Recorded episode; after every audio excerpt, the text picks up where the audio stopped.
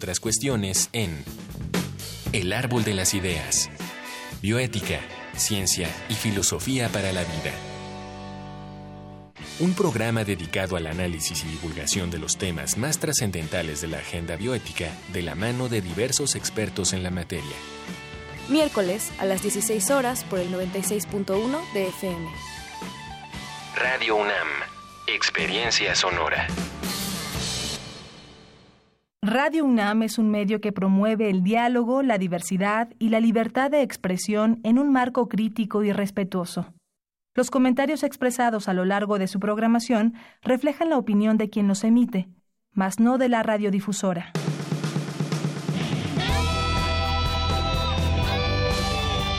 Prisma RU. Relatamos al mundo.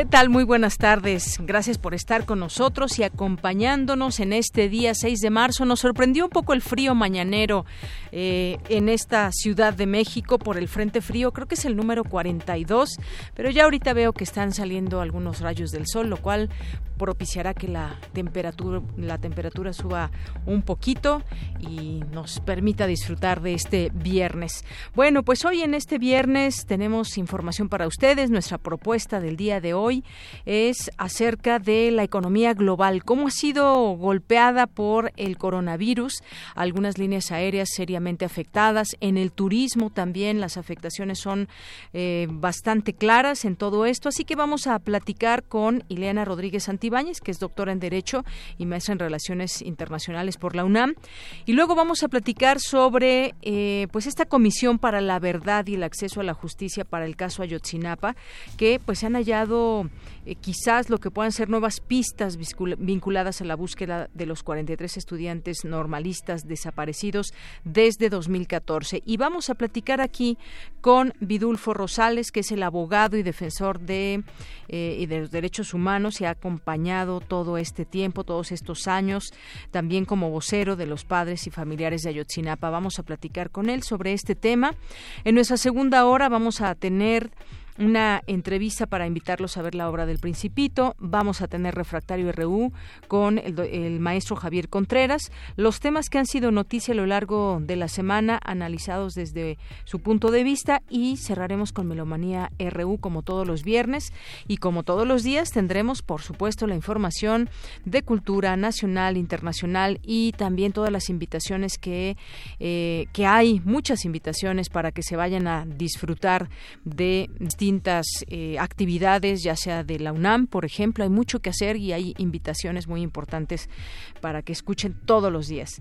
Y recuerden que estamos también en FICUNAM, en pleno FICUNAM, y pueden ir a disfrutar de algunas de las películas que, que estarán durante este fin de semana en las distintas sedes. Así la primera estuvo muy buena, por cierto, It Must Be Heaven, se las recomendamos, fue el estreno el día de ayer ahí en el Centro Cultural Universitario completamente y muy recomendable esta película.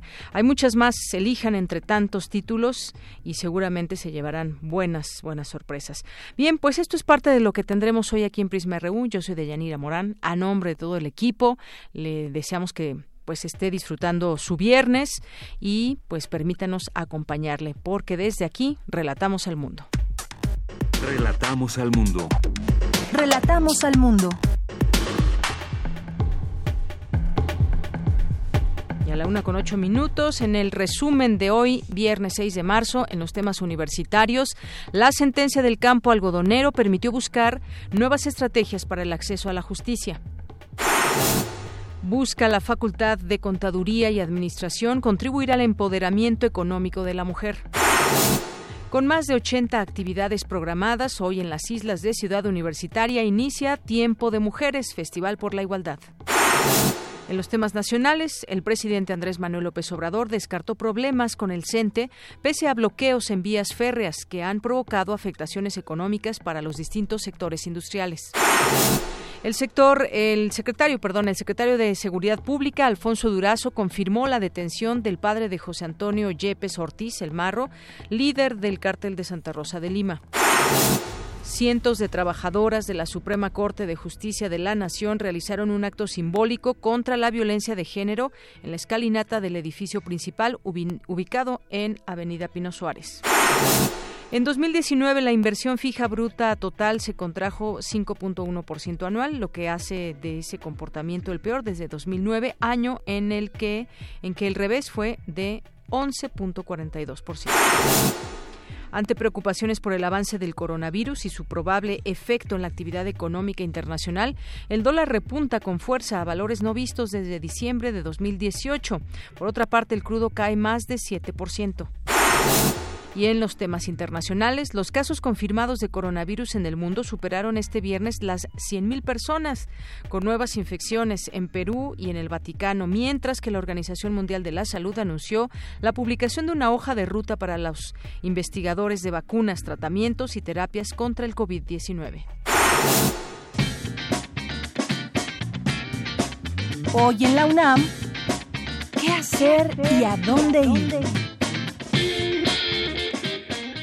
El antiguo Colegio de San Ildefonso te recuerda que estos son los últimos días de la exposición El comunismo en el arte mexicano, a 100 años del Partido Comunista de México, que se presenta en las galerías de este colegio ubicado en calle Justo Sierra número 16, Centro Histórico de la Ciudad de México. La admisión general es de 50 pesos. Esta muestra estará disponible hasta el próximo domingo 8 de marzo. No te puedes perder las funciones de la puesta en escena Desaparecer, del director y dramaturgo francés Pascal Rambert, que aborda el tema del dolor por la ausencia de un ser querido, la angustia ante un cuerpo que no vuelve. Todos los personajes intentan dar su versión de los hechos, la abuela, la hermana de la abuela, la madre, sus amigos. Cada uno llena la ausencia con su propia imaginación. No te pierdas esta entrañable historia protagonizada por grandes actrices y actores como Julieta Egurrola, Concepción Márquez, Arcelia Ramírez, Irene Azuela, Antonio Rojas, entre otros. Las funciones serán hoy viernes y mañana sábado en punto de las 19.30 horas y el domingo a las 18 horas en el Teatro Juan Ruiz de Alarcón, ubicado en el corazón del Centro Cultural Universitario. La admisión general es de 150 pesos con descuentos habituales. La segunda edición de Tiempo de Mujeres, Festival por la Igualdad, se desarrollará en más de 40 sedes capitalinas, con más de 80 actividades del 6 al 15 de marzo. Como parte de este importante ciclo de actividades, la UNAM, a través del Centro de Investigación y Estudios de Género, te invita a la jornada cultural Tarde de Sororidad, que contará con diversas actividades como conciertos de música, a cargo de la danzonera Isora Club, el Mariachi Xochitl, la Sorora Maravilla y la banda michanteña de Santa Cecilia. Podrás disfrutar además de pláticas, montajes de danza, obras de teatro, entre otras actividades creadas por y para las mujeres. Este encuentro contará además con servicios de atención jurídica y psicológica. La cita es hoy, viernes 6 de marzo, de 16 a 20 horas en las islas de Ciudad Universitaria.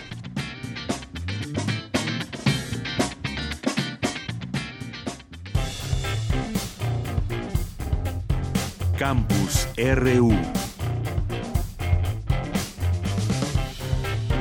Una de la tarde con 12 minutos. Gracias por estar en esta sintonía y entramos a nuestro campus universitario del día de hoy.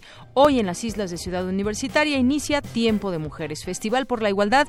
Mi compañera Cristina Godínez nos tiene toda la información. Adelante, Cristina. De Yanira Auditorio de Prisma RU, buenas tardes. Conciertos, teatro, actividades deportivas en distintos escenarios de la Ciudad de México son la oferta de este festival. Al respecto, Francis Mark, del Comité Curatorial, dijo que en esta segunda edición el evento se caracteriza por ser el festival de varias primeras veces. Este es un festival que ha sido creado con una metodología feminista, lo hemos curado eh, en ese sentido como con toda la posibilidad de la horizontalidad y de la colaboración con las artistas de la Ciudad de México. Seguramente es un festival que año con año irá siendo mejor, seguramente es un festival que año con año irá teniendo más técnicas en su producción, irá teniendo más mujeres en esos espacios en donde todavía sigue siendo tradición que existan hombres.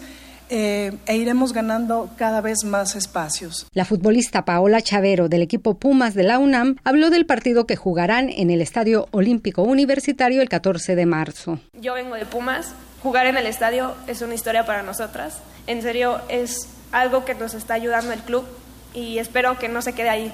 Espero que todo esto, lo que estamos haciendo, actividades, jugar en los estadios, estamos haciendo historia a las mujeres y creo que es grande ser una mujer. Yo soy orgullosa de ser mujer y creo que todas estamos orgullosas de ser mujeres. Así que en serio les agradezco por todas estas actividades a todas ustedes por invitarme y ser parte invitada de este evento. La verdad estoy muy orgullosa y pues nada, los espero en el Estadio Olímpico Universitario. Por su parte, la jefa de gobierno Claudia Sheinbaum se refirió a la importancia de la lucha de las mujeres. Pero en particular este movimiento de mujeres que se ha dado, pues tiene la gran virtud de que establece las condiciones para erradicar la violencia de género y mejorar o alcanzar las condiciones de igualdad para las mujeres. Y eso es muy importante en nuestra sociedad. Entonces, este Festival Tiempo de Mujeres, que repito, inició desde 2019, está, como bien dijo Francis, en mucho mejores condiciones. Y lo que hacemos con todos los festivales, y en particular con este, es no diseñarlo desde el gobierno, sino invitar a muchas personalidades, artistas, organizaciones que nos ayuden a diseñar este festival. Con más de 80 actividades en 40 espacios, hoy comienza el Festival Tiempo de Mujeres y concluirá el 15 de marzo. Pueden consultar toda la programación en la página de la Secretaría de Cultura de la Ciudad de México. Deyanira, este es mi reporte. Buenas tardes.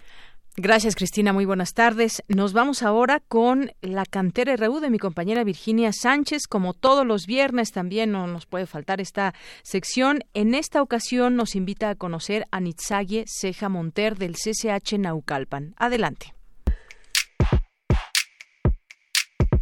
Cantera RU.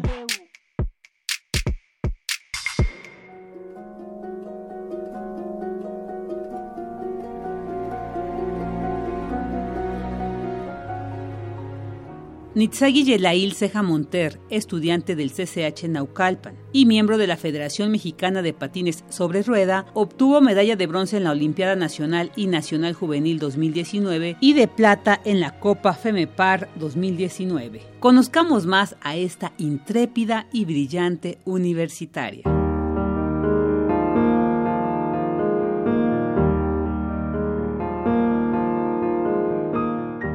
Me llamo Nitzagui Yelail Ceja Monter. Yo nací el 19 de abril del 2002 en el Estado de México.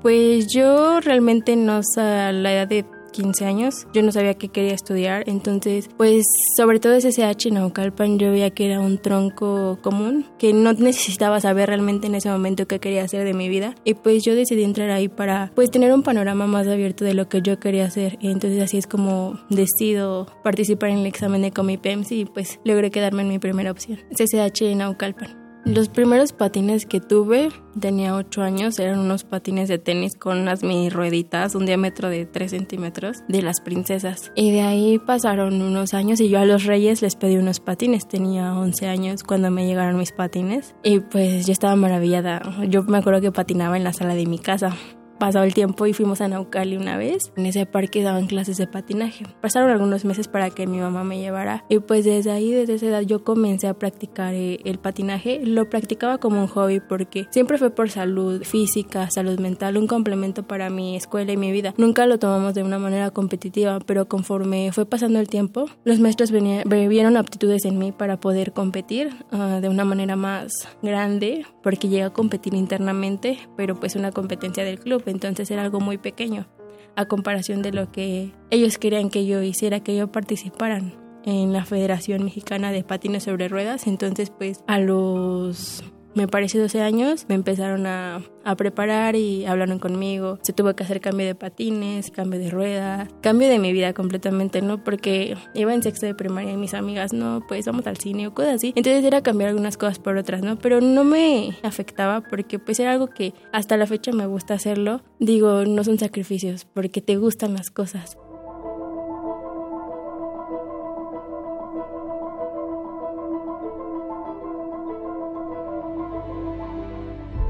Y mi primer nacional, mi campeonato nacional fue la primera competencia en la que yo participé. Yo tenía 12 años y fue en Morelos. Y de ahí pues hasta la fecha he seguido participando y a pesar de que pues sí hay muchos tropiezos en el camino, pues ahorita el ciclo acaba de pasar, pues la verdad es que yo podría decir que ha sido el mejor ciclo que yo he tenido de, en el patinaje porque pues después de yo ser una novata al lado de mis compañeras, porque ellas llevan muchos años, ellas compitiendo en categorías A y yo en las B. Una categoría B es como para un hobby. Me brinqué muchas categorías y llegué a la A. Entonces, pues sí, no, era algo sorprendente, ¿no? Que yo estuviera ahí. Y pues sí, este año, el ciclo que acaba de pasar, pues me fue muy bien.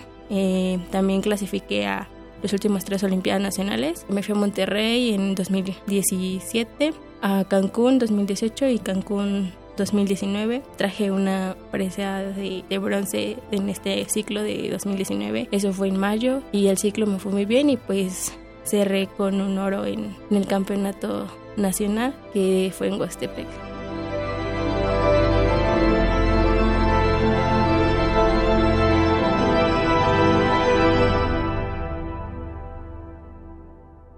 Es un complemento, no solo en la pista, no solo ponerte los patines y patinar. Es un complemento desde tu casa, que te tienes que alimentar bien, que tienes que dormir bien, que tienes que estar despierto, que tienes que complementarlo con actividad física, ya sea pues el gimnasio, dependiendo de lo que se te, te demande, también alguna actividad como de ballet. En este momento yo no estoy activa en eso, pero o jazz o danza y más aparte las horas de entrenamiento en la pista. Es un complemento y no solo es tú, sino complemento de tu entrenador contigo y tus papás, ¿no? Porque a final de cuentas, pues son ellos los que nos patrocinan, ¿no? Y yo trato de complementar mi escuela con el deporte y que no me se me empalmen los, las cosas, ¿no? En algunas ocasiones he tenido que dar un poquito más por lo otro, pero yo creo que es con disciplina y responsabilidad, ¿no? O sea, si tú eres responsable, no es algo que se te complique. Si tú sabes acomodar y organizar tus tiempos, pues hasta ahorita, hasta este momento, nunca se me ha complicado. Y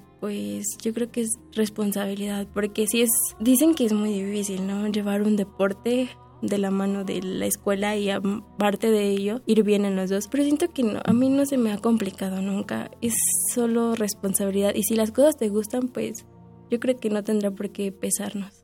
La música es un complemento del patinaje artístico porque es arte, es expresar lo que estás escuchando, lo que estás, lo que la música quiere decir es expresarlo con tu cuerpo. No solo se trata de hacer elementos, de girar, de brincar, es la parte artística de expresar con tu cuerpo. La música que yo patino, yo la escojo y por lo regular es música pues tranquila de alguna película por si ahorita estoy patinando para mi programa largo una canción de la película de la teoría del todo entonces es música que transmite algo, es lo que nosotros buscamos.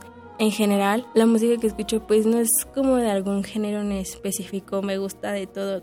Pues yo creo que le agradezco a mis papás, a mi mamá y mi hermano a mi papá, ¿no? Porque pues han sido los que me han acompañado hasta ahorita, los que me han ayudado. Claro que también agradezco a mis entrenadores porque pues yo creo que si ellos no estuvieran pues tampoco podría llegar a donde estoy. Y pues también hay dos de mis tías maternas que igual siempre me han acompañado igual que su familia y pues yo creo que a ellos. Yo creo que tú debes de encontrar y de buscar en ti qué es lo que te gusta, qué te llama la atención. Si quieres ser ingeniero, si quieres ser un artista, si quieres lo que quieras hacer, yo creo que hacerlo desde verdad, desde dentro de ti, ¿no? Darle todas las ganas y todo lo que tú puedas dar para hacer eso que quieres lograr, ¿no? Y si no encuentras, pues buscar en ti, en ti realmente pensar y decir qué quiero hacer. Porque pues yo creo que todos somos importantes y todos somos grandes, todos brillamos, cada quien a su manera, pero debemos de buscarlo, debemos de encontrarlo y yo creo que pues ponerle esperanza y esmero, aunque a lo mejor nadie cree en ti, pero tú sí, porque no necesitas que los demás crean en ti. Con que tú lo hagas,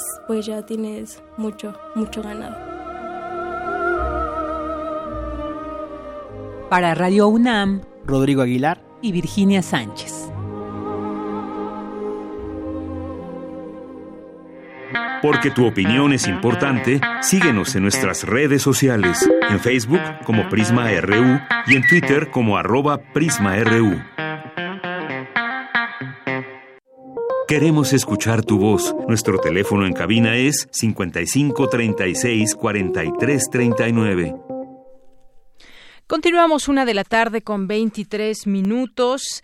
Eh, al inicio les comentaba que estamos dando seguimiento a todo ese tema del coronavirus, cuántos casos hay, pero no solamente eso, sino también las implicaciones que va teniendo el avance de esta enfermedad y la aparición de casos en distintos eh, países, como en el caso de América Latina, el primero que fue en Brasil, luego en México y luego ya hay en otros en otros lugares más. Todo esto cómo cómo avanza y cómo tiene qué tipo de afectaciones hay, por ejemplo, en materia económica, en turismo. Vamos a platicar de esto con Ileana Rodríguez Santibáñez, que es doctora en Derecho y maestra en Relaciones Internacionales por la UNAM, profesora investigadora del TEC de Monterrey, Ciudad de México, y forma parte del Sistema Nacional de Investigadores del CONACIT. Hace unas semanas hablábamos con ella, pero los números van cambiando. ¿Qué tal, doctora? Bienvenida, muy buenas tardes. Deyanira, muy, muy buenas tardes a ti, Deyanira, y a todo tu auditorio. Muchas gracias, doctora. Pues yo leo algunas implicaciones económicas que hay, aerolíneas que podrían tener pérdidas millonarias, el turismo también de alguna manera está cambiando y se está afectando. Hay mucha gente que evidentemente ya no está yendo a China o internamente pues también hay vuelos que ya no se realizan o que la gente ya no quiere hacer y en el mundo también se están dando distintos acomodos. ¿Cómo podemos ir entendiendo qué va a pasar hacia dónde vamos en el tema de la economía. No se diga aquí en México también que ya subió el dólar, se dice que por justamente estas cuestiones del tema del coronavirus. Gracias, pues sí, mira, me encanta platicar contigo porque ciertamente haces las preguntas pertinentes y tiene que ver justo con lo que platicábamos hace un par de semanas. Eh, sí se está convirtiendo en una situación de una alerta que puede pasar a una alarma generalizada. Sigue siendo una epidemia, observemos que básicamente hay alrededor del mundo, aunque se ha estado propagando con mayor rapidez, hay una, una estadística de prácticamente 95 mil personas infectadas y el número de muertes, de acuerdo a la Organización Mundial de Salud, asciende a cerca de 3.200 fallecimientos.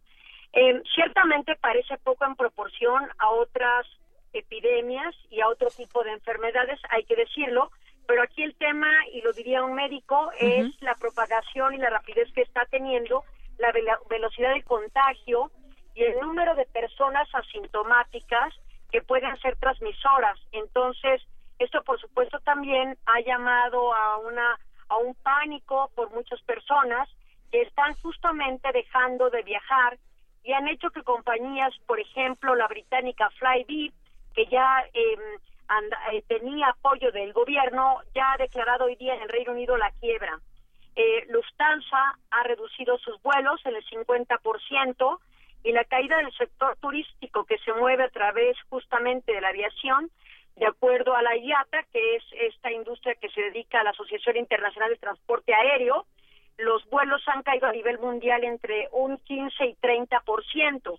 Si consideramos que el turismo es tema fundamental para la balanza comercial de cualquier país, pero sobre todo aquellos que apoyan su economía en el, en el sector turístico, hay un gran, un gran problema, no solamente por lo que implica la movilidad de los pasajeros, sino básicamente la industria turística que da trabajo a miles de personas para prestar el servicio y que por supuesto están en riesgo de perder su empleo en el momento que el turismo eh, se alenta. Entonces, sí va a haber un impacto bastante importante. Hace tres semanas se reunieron en el G20, es una reunión preparatoria a la reunión formal de noviembre, donde justamente el diagnóstico de las organizaciones que participan con los ministros de finanzas y gobernadores de bancos, eh, entre otras, por ejemplo, la Organización de Cooperación y Desarrollo Económico, el Fondo Monetario Internacional, hablaban del posible decrecimiento de la economía mundial entre un 1 y un 3%. Todavía no lo pueden asegurar eh, porque las cifras efectivamente, como tú lo has dicho bien, se están moviendo constantemente. Entonces, si hay una alerta mundial, pero también hay que decirlo, dentro de toda esta crisis que se está viviendo, que se cita que es de la misma magnitud en la proporción del daño económico que se está generando a la crisis hipotecaria del 2008 generada por los Estados Unidos y que se generó una, orden, una onda expansiva que afectó a la economía mundial. Em, hay crisis en ciertos renglones de la economía, pero otros están creciendo. El sector farmacéutico que está haciendo jauja de toda la recuperación económica que no veía en décadas, justamente por la venta de diversos medicamentos que mitigan em, ciertas condiciones que son similares justamente al coronavirus, pero que también pueden atacar de suyo esta cepa y controlar el brote, ¿no? No hay, no hay todavía una vacuna eh, contra el coronavirus, pero si hay una alerta temprana y una previsión, eh, se puede controlar que la enfermedad no degenere en un síntoma mortal. Así es, doctora. Y lo que vemos es que la situación también de la industria, pues, es delicada quizás en algunos países que ya pasan el centenar de casos, como es en el caso de Europa, Italia, Francia, Alemania, España. También está Irán, en el caso ya de este lado, Estados Unidos, también en otros lugares como Corea del Sur, Japón, Singapur y en América Latina la presencia del virus ha sido confirmada oficialmente en Argentina, Brasil, Chile, Ecuador, Perú, México y República República Dominicana. Eh, estamos muy atentos también como, eh, pues yo creo, las personas en todo el mundo de ver cuáles son estas recomendaciones que se deben de seguir. Ya decía la propia Organización Mundial de la Salud, pues alerta a los países que no se toman en serio la epidemia y que no es un simulacro. Hubo ahí un llamado de atención y hay algunas situaciones que debemos atender, pero no se ha hecho un llamado, por ejemplo, desde, desde los distintos gobiernos a limitar los viajes hasta el día día de hoy. La gente pues se ha limitado por cuestiones de no querer contagiarse, pero no hay algo oficial que nos diga pues eh, eh, no se puede viajar a tal o cual lugar, aunque ya en algunos lugares incluso pues se han cerrado eh, fronteras, como en el caso de China, pero en algunos sitios internamente, pero en el caso de Italia, por ejemplo, yo no he visto que algún que México haya eh, dado este señalamiento que no se pueda viajar a ese país o de ese país también. Cómo es este control. Justamente por eso es tan difícil, digamos, contener todo el, el problema de contagio, porque no existen todavía esas medidas de manera tan estricta ¿Hacia allá iríamos, doctora, desde su punto de vista? Sí, sí, tienes toda la razón. Mira, eh, a mí me parece que los estados están tomando un tema de salud con un carácter político, lo cual es, por supuesto, muy negativo porque efectivamente pueden dejar de ocuparse los protocolos de prevención necesarios para los ingresos al país. Ahora bien, algunas aerolíneas de suyo, al margen de lo que el propio Estado dicta, han impuesto algún tipo de medidas de previsión para evitar que pasajeros con ciertos, cierta sintomatología no aborden un avión, pero estos son esfuerzos de la iniciativa privada, hay que decirlo. Ahora bien, los estados sí deberían ser mucho más corresponsables, pero también pienso que no quieren entrar en una onda de pánico que ahora sí que inmovilice todas las cadenas productivas de la economía y que puedan generar un impacto de una crisis económica mundial sin precedente.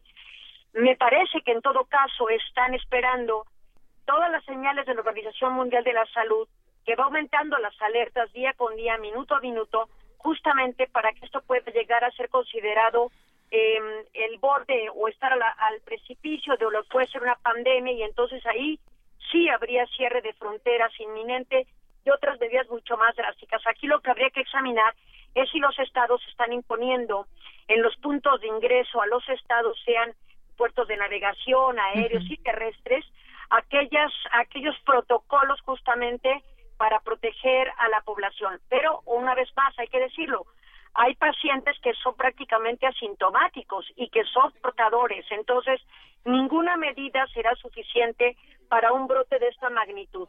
Aquí eh, el llamado sería en dos vías.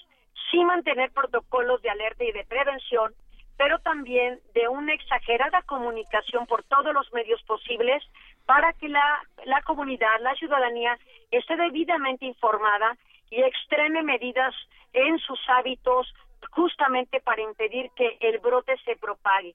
Entonces creo que hay una corresponsabilidad entre el Estado y entre el gobierno y sus ciudadanos de no esperar a que todo lo haga papá gobierno.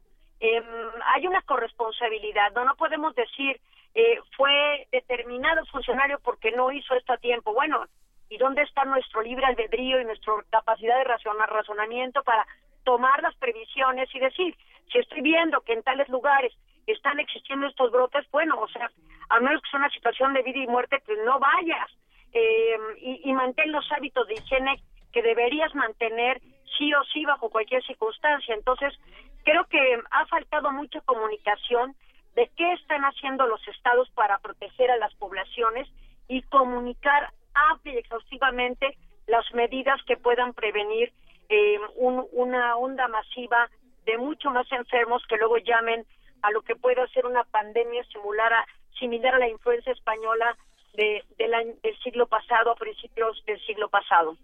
Así es, así es, doctora. Y esta pues respuesta a la epidemia del coronavirus pues ha sido diferente en cada lugar eh, del mundo, sobre todo a la hora de poner en marcha las medidas para frenar el contagio.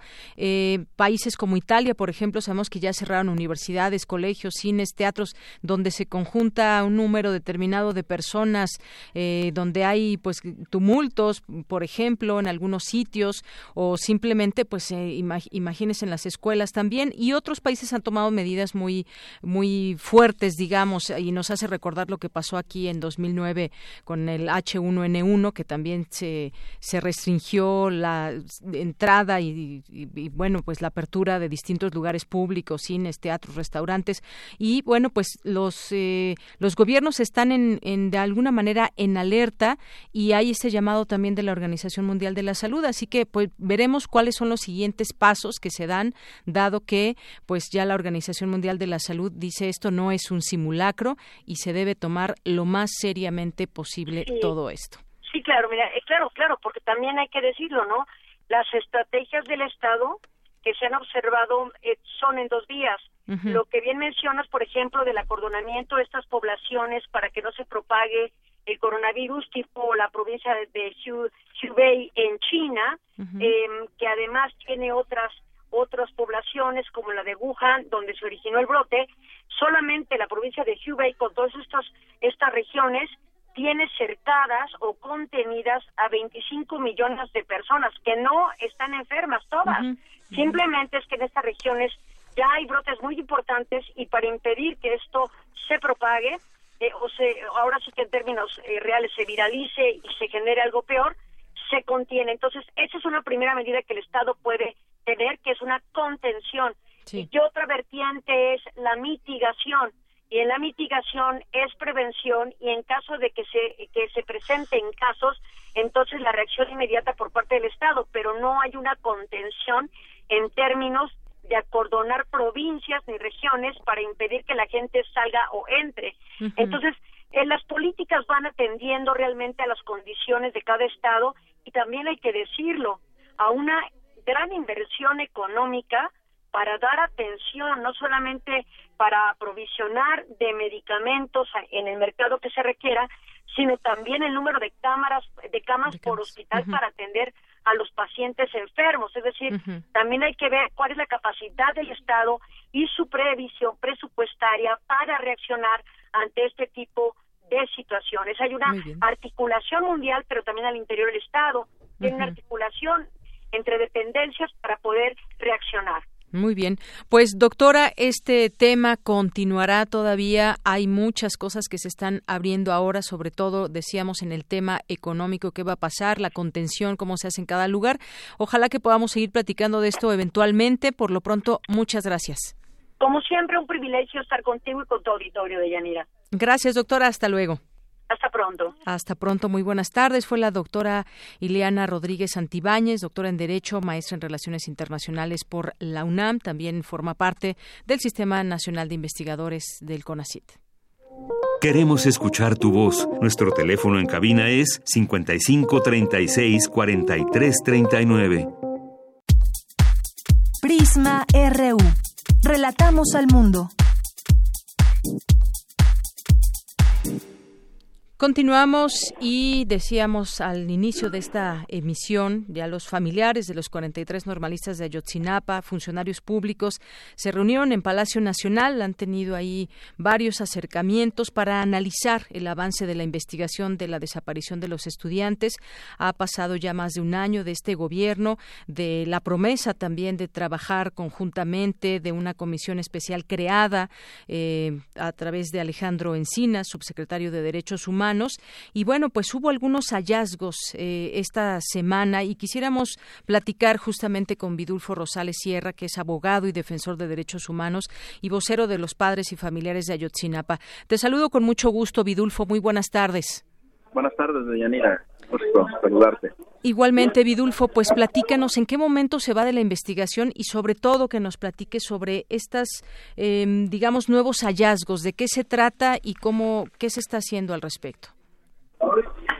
Sí, mira, eh, pues han hecho de parte de la Comisión para la Verdad y el Acceso a la Justicia una serie de trabajos de búsqueda que tuvieron ocasión en el año pasado. Y, en esas búsquedas el año pasado se encontraron algunos restos eh, eh, óseos ¿Sí? susceptibles de ser analizados, eh, tres de ellos, y eh, en estas en este entre el mes de enero y febrero se hicieron otras búsquedas más y ahí se habrían encontrado otros otros restos más. De igual forma eh, tres de ellos susceptibles de análisis. Entonces eh, estos en su conjunto fueron enviados el fin de semana pasado a Innsbruck para que Innsbruck a la Universidad de Innsbruck para que allá se hagan el análisis correspondiente a efectos de tener alguna identificación. Entonces ahí en ese proceso estamos. Eh, viajó directamente el fiscal este especial para el caso Ayotzinapa a el para llevar con cadena de custodia estos estos restos óseos. Entonces ahorita estamos pues en espera del tiempo que vaya a tener la Universidad de Innsbruck para el análisis correspondiente. Así es. Estos restos óseos, eh, su hallazgo no, no tiene nada que ver con, pues, con lo que en su momento se dijo de la verdad histórica. ¿Dónde han sido hallados estos eh, restos óseos? Y, pues, cuéntanos sobre todo esta, esta parte que es muy importante. ¿Cómo se llegó a ello? Mira, se llegó a ellos a través de, de, informantes, de testigos eh, que están dando información eh, sobre el paradero de los estudiantes. Ahí tiene, ver con, tiene que ver con lo que ya nosotros hemos dicho con antelación, también lo ha referido Alejandro Encinas. Ahora tiene, tiene que ver con una nueva hipótesis que señala que los estudiantes, que estos testigos, estos, estos datos de prueba apuntan a que pues ellos fueron llevados a otros lugares distintos al basurero de Cocula. Y algunos de estos testimonios han, han este han dado el para han, han indicado dónde podrían encontrarse los estudiantes y producto de esa información es que se han encontrado estos hallazgos que ahora están en proceso de análisis que difieren diametralmente de de, del basurero Cocula, no tiene nada que ver, son lugares totalmente distintos. Así es. ¿Podríamos estar entonces, Vidulfo, ante una verdad real de todo lo que se ha estado investigando, digamos ya en esta nueva etapa con esta comisión que se creó? ¿Podríamos estar en, empezando a conocer la, la, la verdad real? Mira, pues vista mucho todavía de investigar. No queremos ser irresponsables en decir, bueno, ya hay una nueva, ya hay una nueva eh, narrativa, una nueva hipótesis, una nueva teoría del caso. Creo que todavía hay que seguir investigando. Lo que ahora tenemos son eh, informaciones que susceptibles todavía de ser corroborados, informaciones que tienen que ser corroboradas eh, con más datos de prueba, con más elementos eh, este, para robustecerla. Pero lo que ahora tenemos es algunas informaciones eh, que nos han llevado a encontrar determinados hallazgos. Hay que ver si esos hallazgos son positivos, porque bueno, te voy a poner un ejemplo. Si de esos hallazgos sale que no corresponden a ninguno de los estudiantes, pues entonces la información que habrían dado esas personas no, no es efectiva, ¿verdad? Claro. Esa información no es cierta, pues, ¿no? Carece de veracidad y en función de eso no podemos todavía trazar nosotros una teoría de caso o una hipótesis. Entonces, habría que esperar a que la información que dieron estas personas sea corroborado con otros con otros elementos, otros datos de prueba, que se robustezca más la investigación. Pero ahora creo que son señales muy positivas, son muy avances muy importantes que se estén encontrando hallazgos. Así es. Bueno, pues ahí estaremos muy atentos con esto. Es muy importante lo que se da a conocer acerca de estos restos porque podríamos estar ante una pues un importante momento en todo esto. esperaremos estos resultados de Innsbruck y creo que de ahí pues se tendrán elementos o no para seguir con esta con esta búsqueda de la verdad, Vidulfo. No sé si quieres agregar algo más. ¿Cómo ha sido también toda esta relación, esta información, cómo ha fluido con todos eh, ustedes, los padres, tú como abogado con el gobierno? Pues mira, es, una relación distinta, importante, en la cual hay, mucha apertura, hay mucha voluntad de parte de, este gobierno. Obviamente tenemos retos todavía en parte de la investigación, de, la, de, fincar responsabilidades a varias personas que participaron de manera directa en la privación de la libertad de los estudiantes, en la desaparición, pero también los que incurrieron en, irregularidades. Creo que es una agenda pendiente, pero de ahí en fuera creo que las búsquedas van caminando, van, van por muy buen camino y con resultados tangibles. Muy bien. Bueno, pues nos mantendremos atentos a todo eso. Gracias por tu tiempo, Vidulfo, y muchas gracias por esta gracias, Deyanira. Buenas tardes. Muy buenas tardes. Hasta luego. Fue Vidulfo Rosales Sierra, abogado y defensor de derechos humanos, vocero del de los padres y familiares de Ayotzinapa. Y bueno, pues ahí en esta reunión que tuvieron y que han seguido teniendo ahí con, eh, con las autoridades, los padres y quienes los representan, le preguntaba yo acerca de estos hallazgos y cómo podríamos estar ante un momento muy importante sin duda y cómo se va derrumbando en todo caso la llamada verdad histórica que no tiene que ver con todo lo que se dijo del eh, para eh, del tiradero de Cocula y todo este asunto que se había dado a conocer que hoy sabemos también que se hizo con base en la tortura y la simulación en su momento. Estos son restos que fueron enviados ya, como nos decía Vidulfo, a la Universidad de Innsbruck en Austria.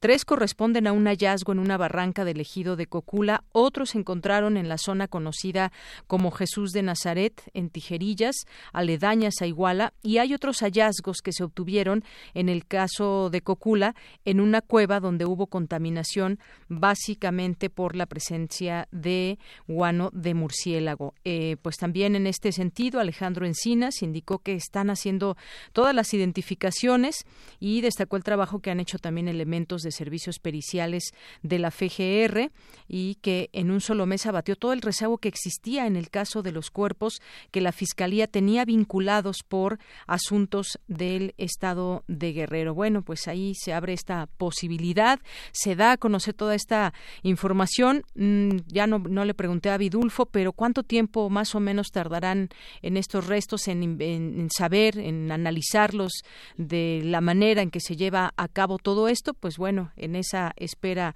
estaremos y sobre todo pues el tiempo que ha pasado desde 2014 a la fecha ha pasado mucho tiempo y bueno pues donde quiera que se encuentren los estudiantes o sus cuerpos pues todo se vuelve también eh, muy complejo en todo este asunto.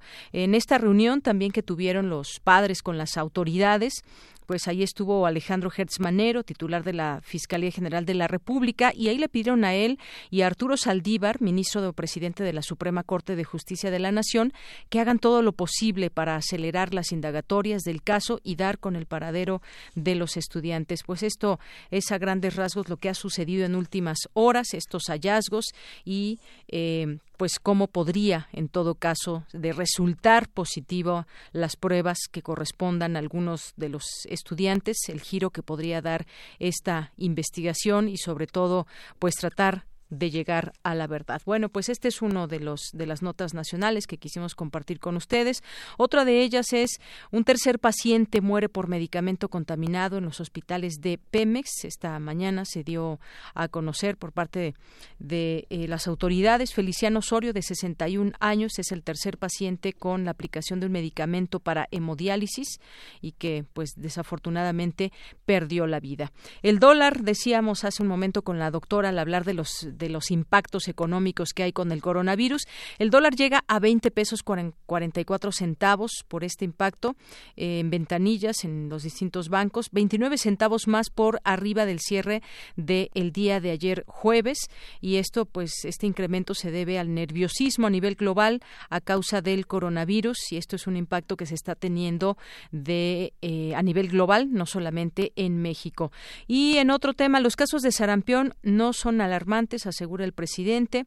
Este viernes dijo que los casos de sarampión registrados no es algo que alarme y enseguida declaró que la Secretaría de Salud estará informando al respecto. Hasta el momento hay cuatro casos registrados en la Ciudad de México, tres en la alcaldía eh, de Gustavo Amadero y otro más en Álvaro Obregón. Aquí en México, con respecto al coronavirus, se mantienen los cinco casos confirmados, 38 más son sospechosos. Y pues el frío de la mañana fue por el Frente Frío 42. Habrá temperaturas bajas, lluvias, vientos, después de los días tan calurosos que habíamos tenido. Pues hoy amanecimos con este Frente Frío hasta en 6 grados y pues la décima tormenta invernal.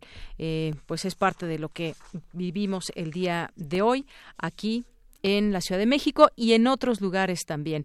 Bien, pues vamos a continuar. Porque tu opinión es importante, síguenos en nuestras redes sociales, en Facebook como Prisma RU y en Twitter como arroba PrismaRU. Queremos escuchar tu voz. Nuestro teléfono en cabina es 55 36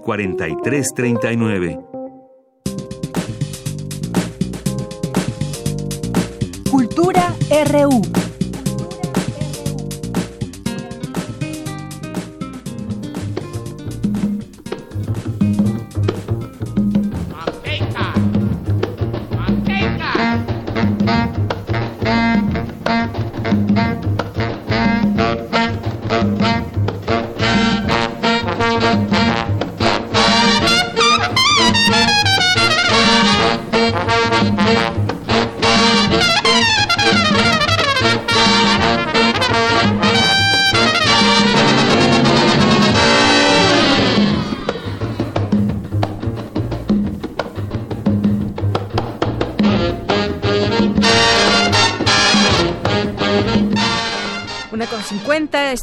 En Cultura. ¿Qué tal, Tamara? Muy buenas tardes. Deyanira, muy buenas tardes a ti y por supuesto a todos aquellos que nos acompañan a través del 96.1 de FM y también saludos a quienes nos escuchan en internet por www.radio.unam.mx. Estamos escuchando Manteca de Dizzy Gillespie.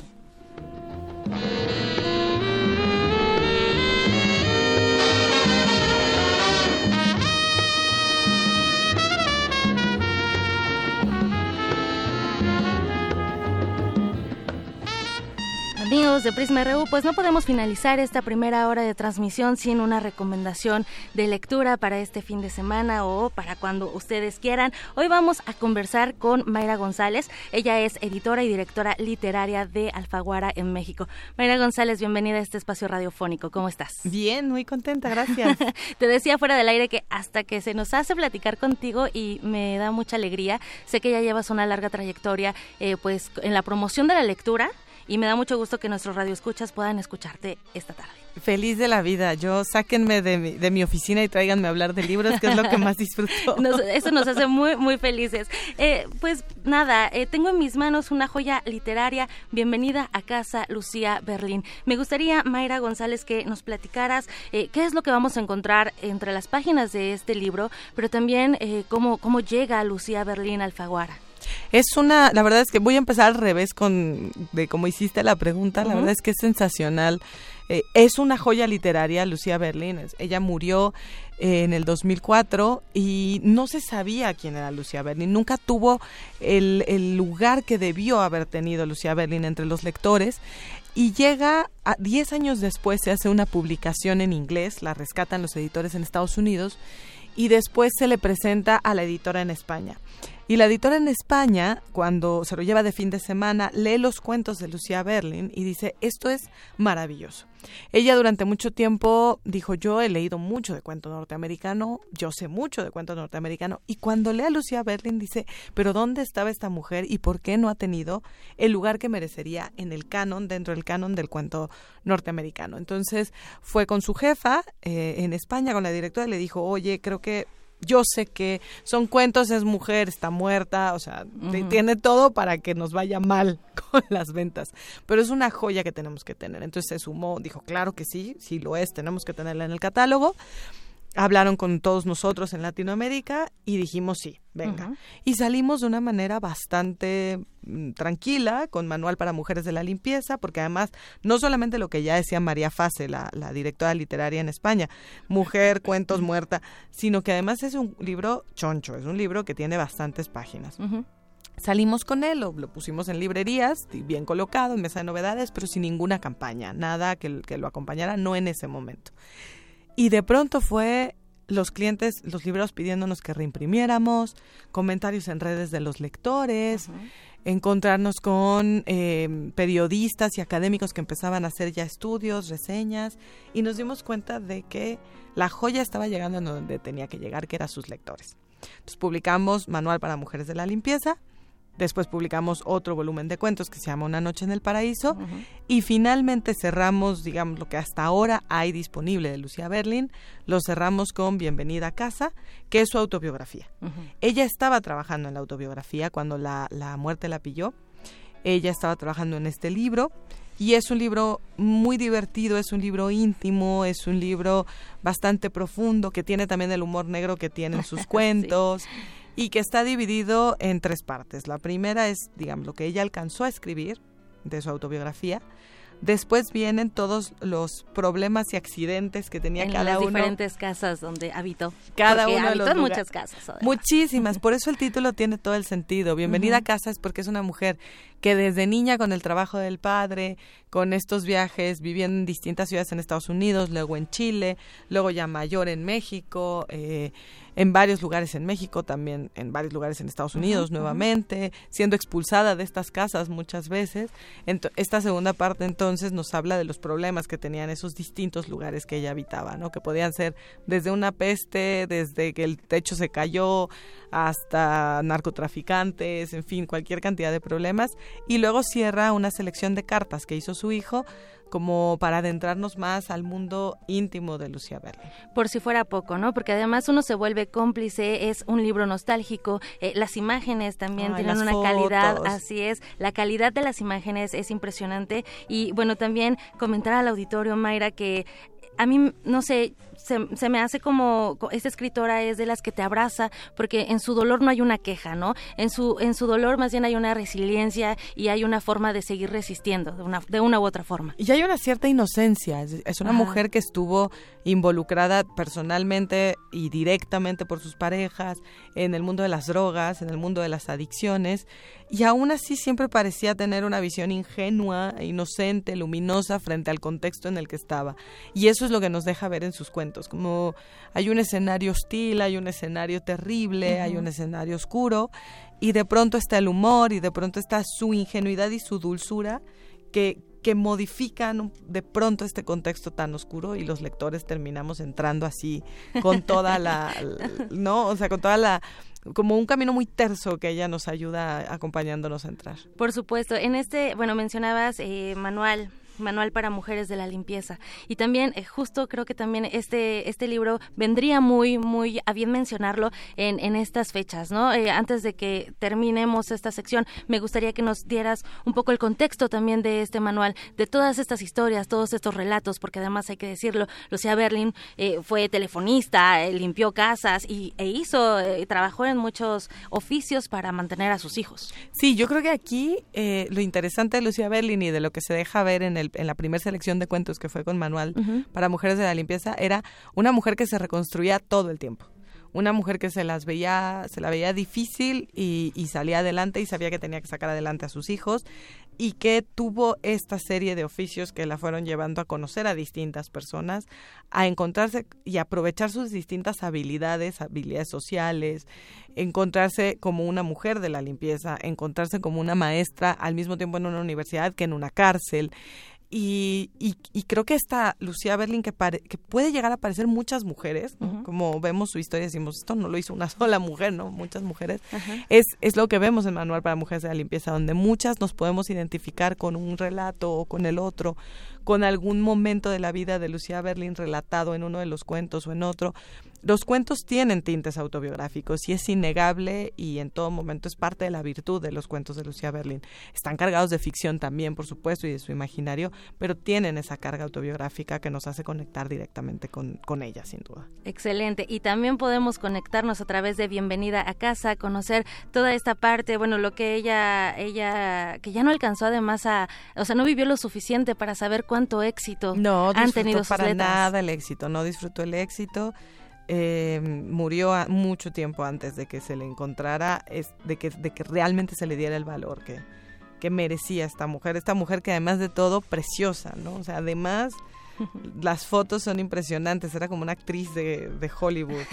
Y, y, me parece que todo el personaje, desde, desde eso, desde la portada, desde la fachada hasta lo más profundo, es por demás interesante. Sin duda. Oye, Mayra, y ahorita que mencionas eh, como una actriz de Hollywood, leí en El País que eh, eh, Almodóvar comentó en, en la ceremonia de los premios Oscar que tomaría el manual de la limpieza para llevarla a la pantalla grande. Hay que estar al pendiente de, eso, ¿no? Sería interesante ver cómo, cómo hace una adaptación. Yo creo que son muy mucho las personajes, que bueno, es Lucia Berlin o las amigas, o en fin, los personajes de sus cuentos creo que son muy de Almodóvar, son muy mujeres Almodóvar. Así Entonces es. va a ser interesante ver cómo la retoma. Que, que no creerías que pasó por eso. Exacto.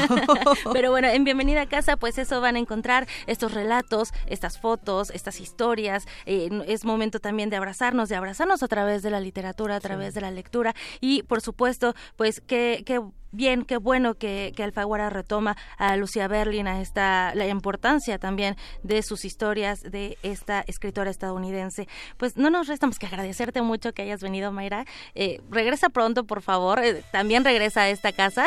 Tráiganme, tráiganme.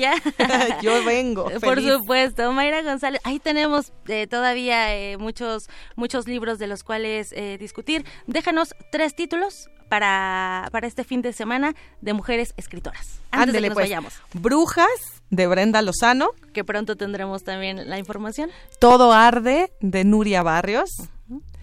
Y voy a dejar uno más viejito, voy a dejar uno que a mí me encanta que se llama Dios se fue de viaje de Beatriz Rivas. Ahí están los títulos. Bueno, pues muchísimas gracias Mayra González, editora y directora literaria de Alfaguara en México. Gracias por tu visita y gracias por venir a platicarnos de Lucía Berlin. Gracias. Deyanira, regresamos los micrófonos. Que tengan un excelente fin de semana. Les recordamos que, bueno, la sección de cultura eh, no estará a mi cargo el próximo lunes porque nos unimos al paro nacional de mujeres. Bien, muchas gracias. Gracias, Tamara. Apuntados estos títulos. Gracias, Mayra. Son las 2 de la tarde. Vamos a hacer un corte y regresamos a la segunda hora de Prisma RU.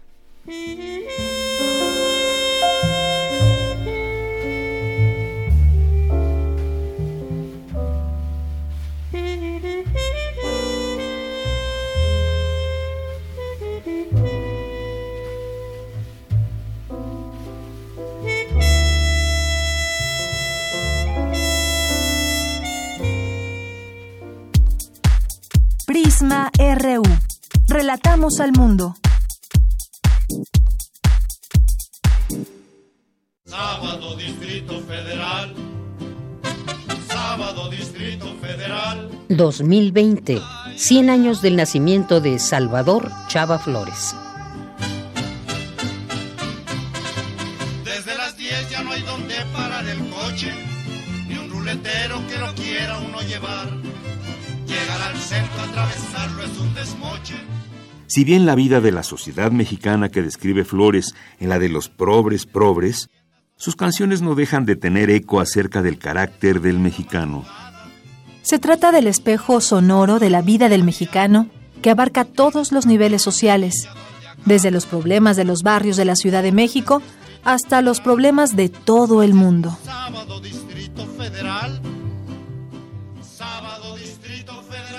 Salvador Chava Flores, 96.1 FM, Radio UNAM, Experiencia Sonora. Si la ciudad tú quieres mejorar, proyectos sí, personas apoyar. 15 de marzo hay que participar. Enchula tu colonia en la consulta ciudadana sobre presupuesto participativo y la elección de las comisiones de participación comunitaria. Instituto Electoral Ciudad de México. Si te sientes deprimido, con ansiedad o desesperado, no estás solo. En la línea de la vida podemos ayudarte. Llama al 800-911-2000. Te damos información y te escuchamos. También respondemos en redes sociales. Y ofrecemos pláticas, talleres y atención profesional en escuelas o centros de trabajo. No, te, pierdas. Juntos por la paz. Estrategia Nacional para la Prevención de Adicciones. Gobierno de México.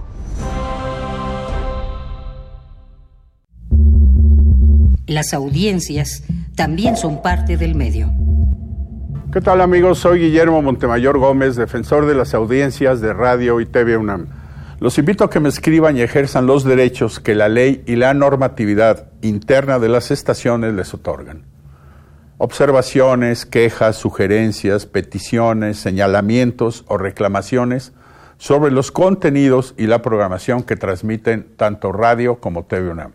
En las páginas web de ambas estaciones encontrarás la pestaña que dice Defensoría. Ábrela y en la pestaña de comentarios y sugerencias encontrarás el formulario para comunicarte con el defensor.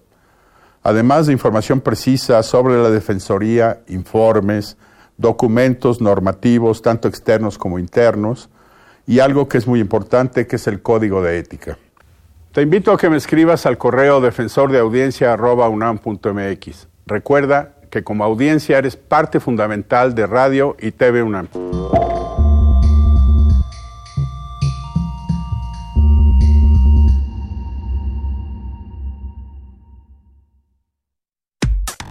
Relatamos al mundo.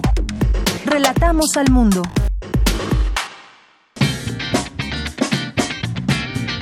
Mañana en la UNAM, ¿qué hacer y a dónde ir? La Casa del Lago Juan José Arreola te invita a disfrutar del proyecto coreográfico Apuntes para una banda de viento, con la participación especial de la banda Michanteña de Santa Cecilia, bajo la dirección de Katia Castañeda. Esta propuesta pretende vincular el movimiento, la música y los distintos cuerpos en una tocada coreográfica destacando la trayectoria y sensibilidad de la banda michanteña de Santa Cecilia con la intención de abrir espacios de reflexión acerca de los significados de lo tradicional en un mundo globalizado. La presentación se llevará a cabo mañana, sábado 7 de marzo, en punto de las 14.30 horas, en la explanada de la Casa del Lago Juan José Arreola, ubicada en la primera sección del bosque de Chapultepec. La entrada es libre y el cupo limitado. Como parte del ciclo de música de cámara, se presentará el concierto Un montón de cuerdas musicales, con la participación del cuarteto Arcano, integrado por Eric Sánchez y Mariana Valencia en el violín, Anal Arnal en la viola y Luz del Carmen Águila al violonchelo. Esta presentación se llevará a cabo el próximo domingo 8 de marzo en punto de las 18 horas en la sala Carlos Chávez del Centro Cultural Universitario. La admisión general es de 130 pesos, con descuentos especiales para adultos mayores, estudiantes, académicos, trabajadores y comunidad UNAM. En el marco del Día Internacional de la Mujer, Radio UNAM te invita al evento cultural Juntas en la lucha por nuestros derechos. Somos nosotras, somos auroras que contará con la participación especial de Olimpia Coral, promotora de la ley Olimpia, y la licenciada Andrea Enríquez de la Oficina de la Abogada General de la UNAM. Podrás disfrutar además de un concierto de música a cargo de Dafne Zúñiga y la intervención poética de Carol Cervantes. Te esperamos este domingo 8 de marzo de 10 a 12 horas en la terraza de Radio UNAM, ubicada en Adolfo Prieto 133, Colonia del Valle. La entrada es libre y el cupo limitado. o sigue la transmisión en vivo por esta frecuencia 96.1 de FM. Para Prisma RU, Daniel Olivares.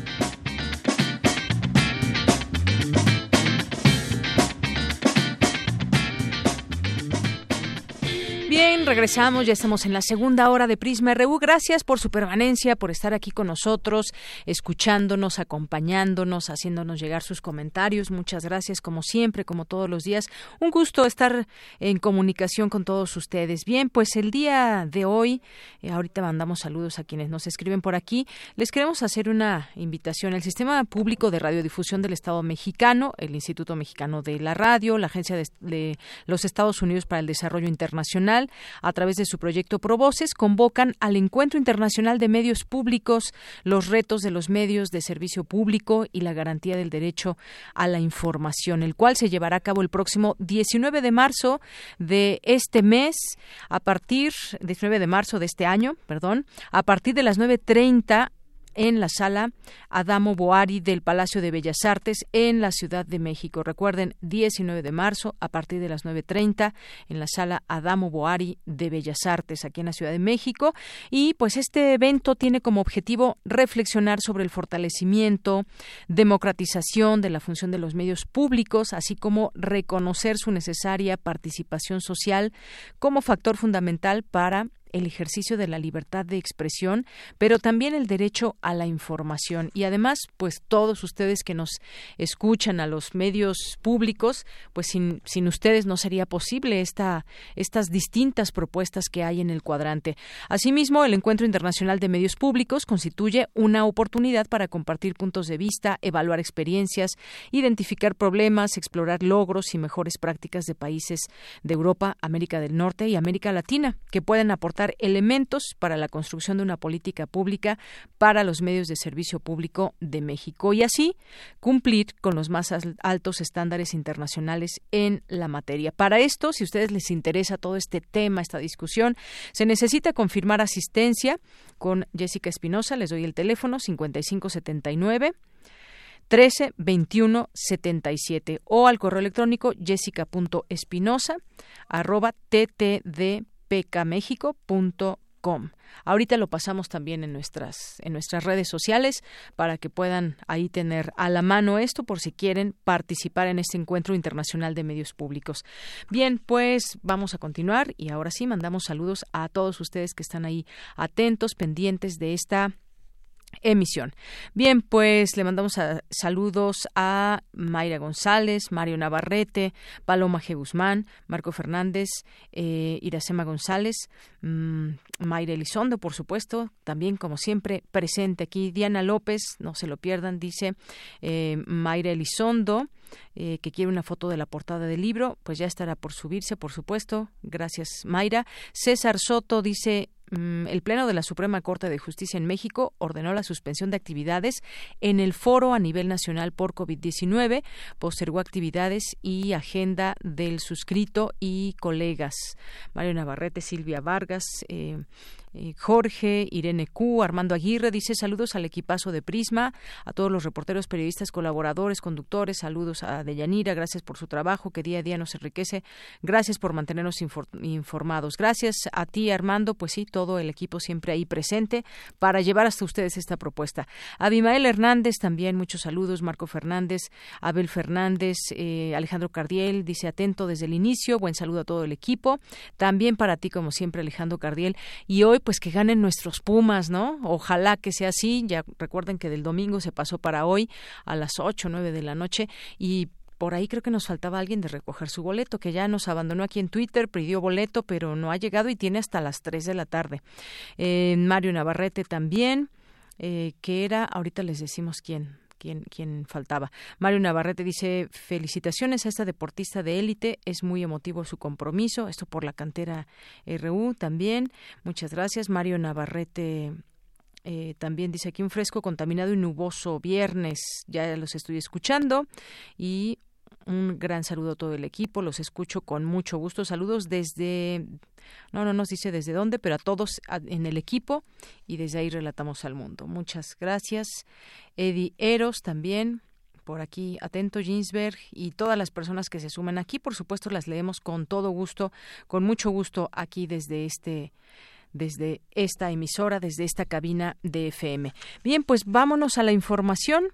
Vamos a la información. Busca la Facultad de Contaduría y Administración contribuir al empoderamiento económico de la mujer. Nos vamos contigo, Dulce García. Buenas tardes. Deyanira, muy buenas tardes a ti al auditorio de Prisma RU. Al participar en el primer encuentro de empoderamiento de la mujer, el director de la Facultad de Contaduría y Administración de la UNAM, Tomás Humberto Rubio Pérez, dijo que en la actualidad, ante un clima de violencia sistematizado y arraigado en nuestro país, es indispensable buscar mejoras en la calidad de vida de las personas. Dijo que la universidad tiene un compromiso mayor con las mujeres y niñas que piden de manera justificada mejores oportunidades de desarrollo en todos los ámbitos de su vida.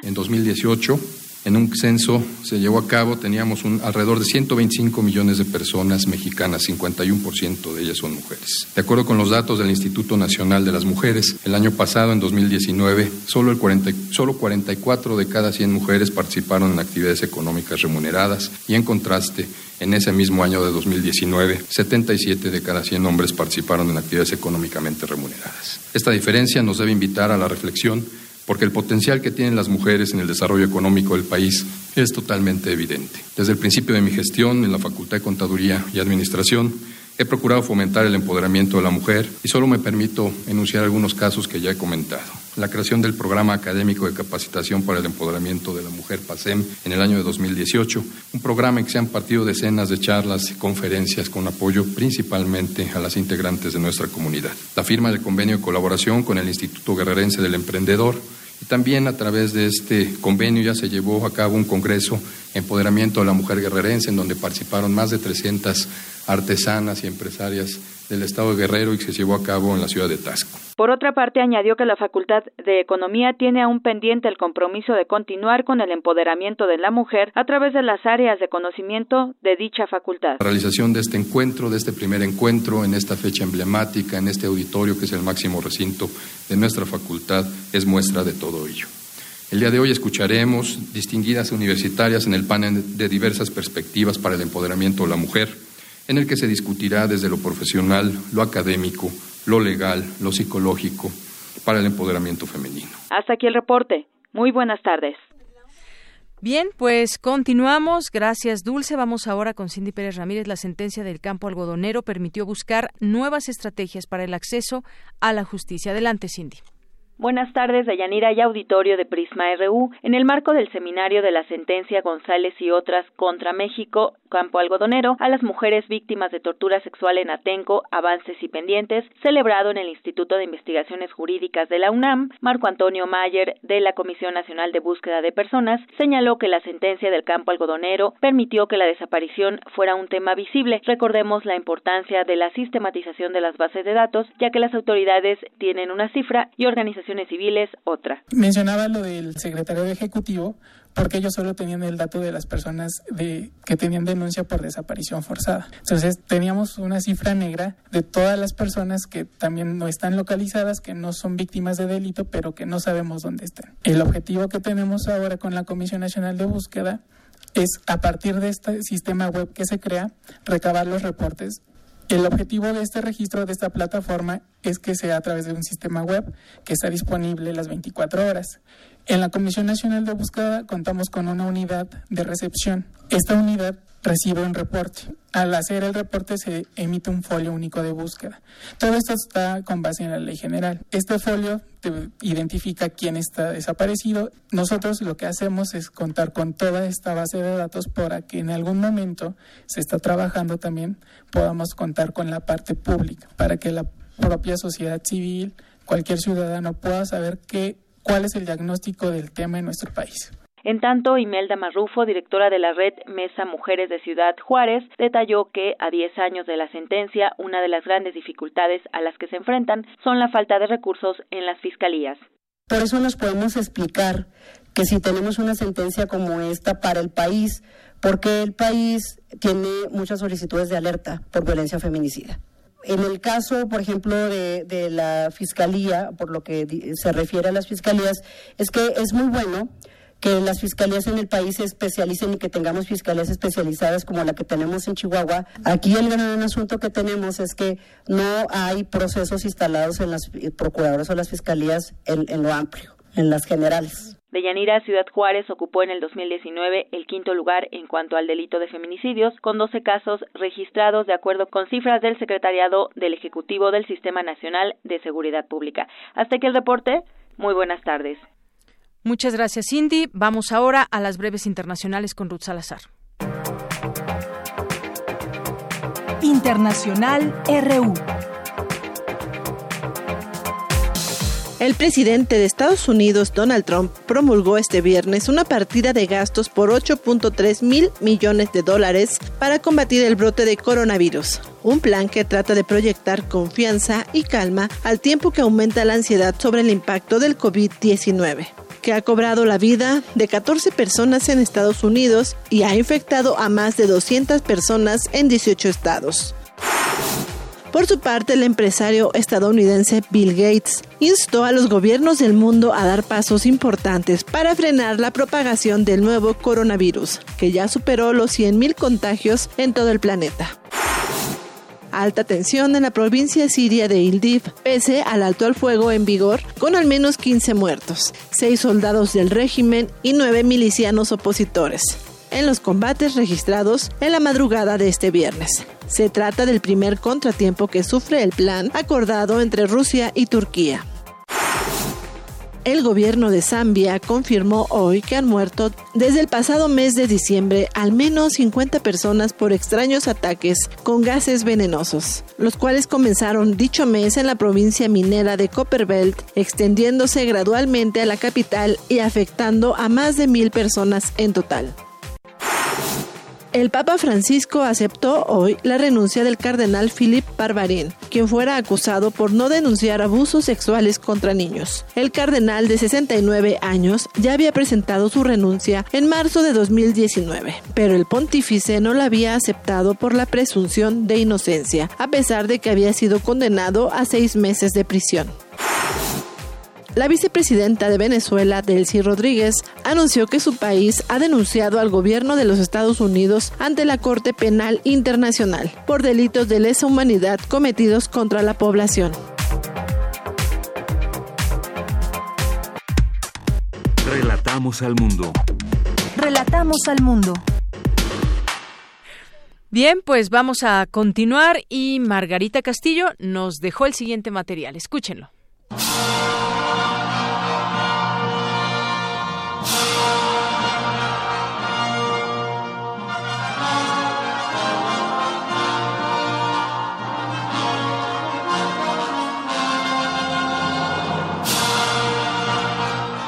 Felicitamos a la UNAM.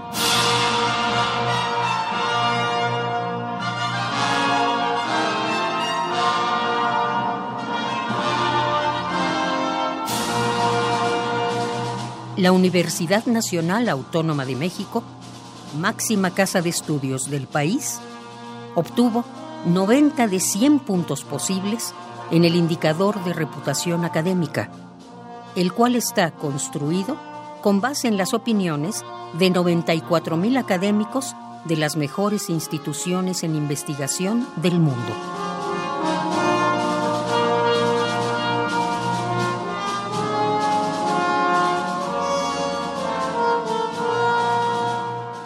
Esta medición ubica a nuestra universidad por arriba de todas las universidades españolas, según el QS World University Rankings 2020.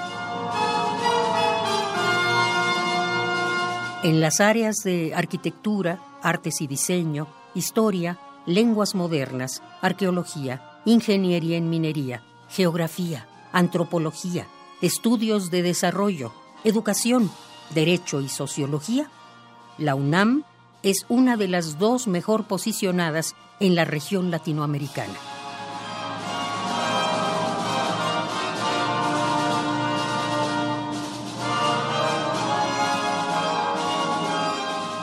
Felicitamos a la UNAM por el cotidiano esfuerzo que hace en su construcción académica.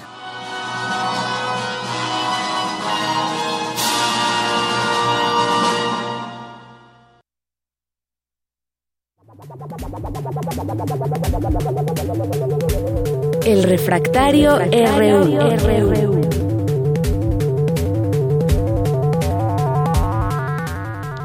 Bien, pues ya estamos en el refractario RU. Las noticias que han sido importantes a lo largo de la semana han sido muchas, pero bueno, aquí traemos normalmente tres a esta conversación con el maestro Javier Contreras, maestro en Derecho y profesor de la FESA Catlán.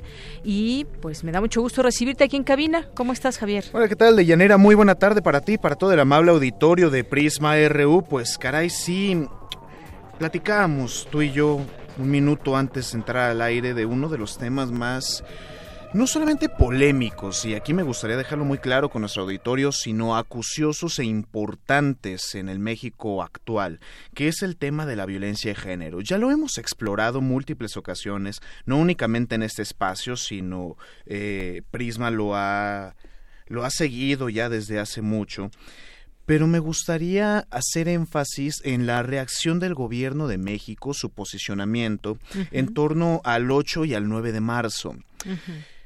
A ver, hay que ser muy claros con algo, y esto ojalá llegue a los oídos que deba llegar. Me parece que el manejo discursivo del presidente Andrés Manuel López Obrador ha sido errático, por decirlo menos, en esta temática.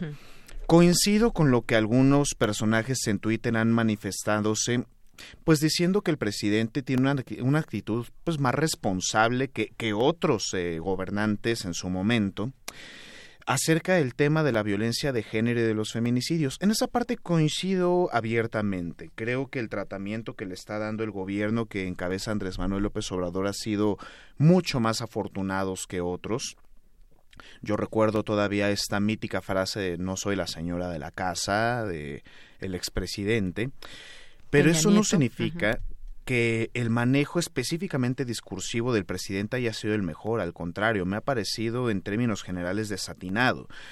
Creo que el hecho de tener una omisión hablando de el olvido sobre el 9 y que coincidiera originalmente con la rifa del avión presidencial, bueno, con la emisión de los cachitos y la presentación, y en su momento decir que no tenía bien del todo contemplado este el paro del 9 de marzo, pues creo que habla no sé si de irresponsabilidad o de falta de atención, confío yo en que tanto los asesores cercanos del señor presidente, así como él mismo, podrá retomar parte del camino en su modelo de comunicación social y tener presente que la narrativa en torno al cuidado y la protección de las mujeres en un esquema de violencia generalizada como lo es en México en contra de ustedes, pues debe ser tratado de una manera más detenida, más pensada, desde un enfoque de políticas públicas y por supuesto desde un enfoque transversal en temas de género. Y no hay que ser omisos. Claro que esa visión también nos falta.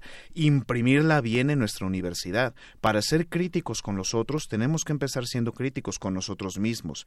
Me da gusto los pasos que ha dado la rectoría de su universidad, las diferentes facultades de nuestra universidad y creo que estamos eh, insertándonos adecuadamente en este debate con nuestras fallas, como todo lo humano, pero espero yo que el posicionamiento del Gobierno de México vaya tomando mejores tintes, sobre todo después de que salieron las secretarias de Estado en conjunto a dar este mensaje justamente acerca de las políticas que el Gobierno de México irá adoptando para poder dar respuesta a esta problemática tan alarmante. Invito a todo nuestro auditorio, particularmente a los hombres, compañeros, queridos radioescuchas, queridos cono, apoyemos de las maneras que nos corresponde. Si nos vamos a presentar de alguna manera a la marcha, no nos corresponde encabezar los contingentes, nos corresponde ir a sus lados si nos lo permiten.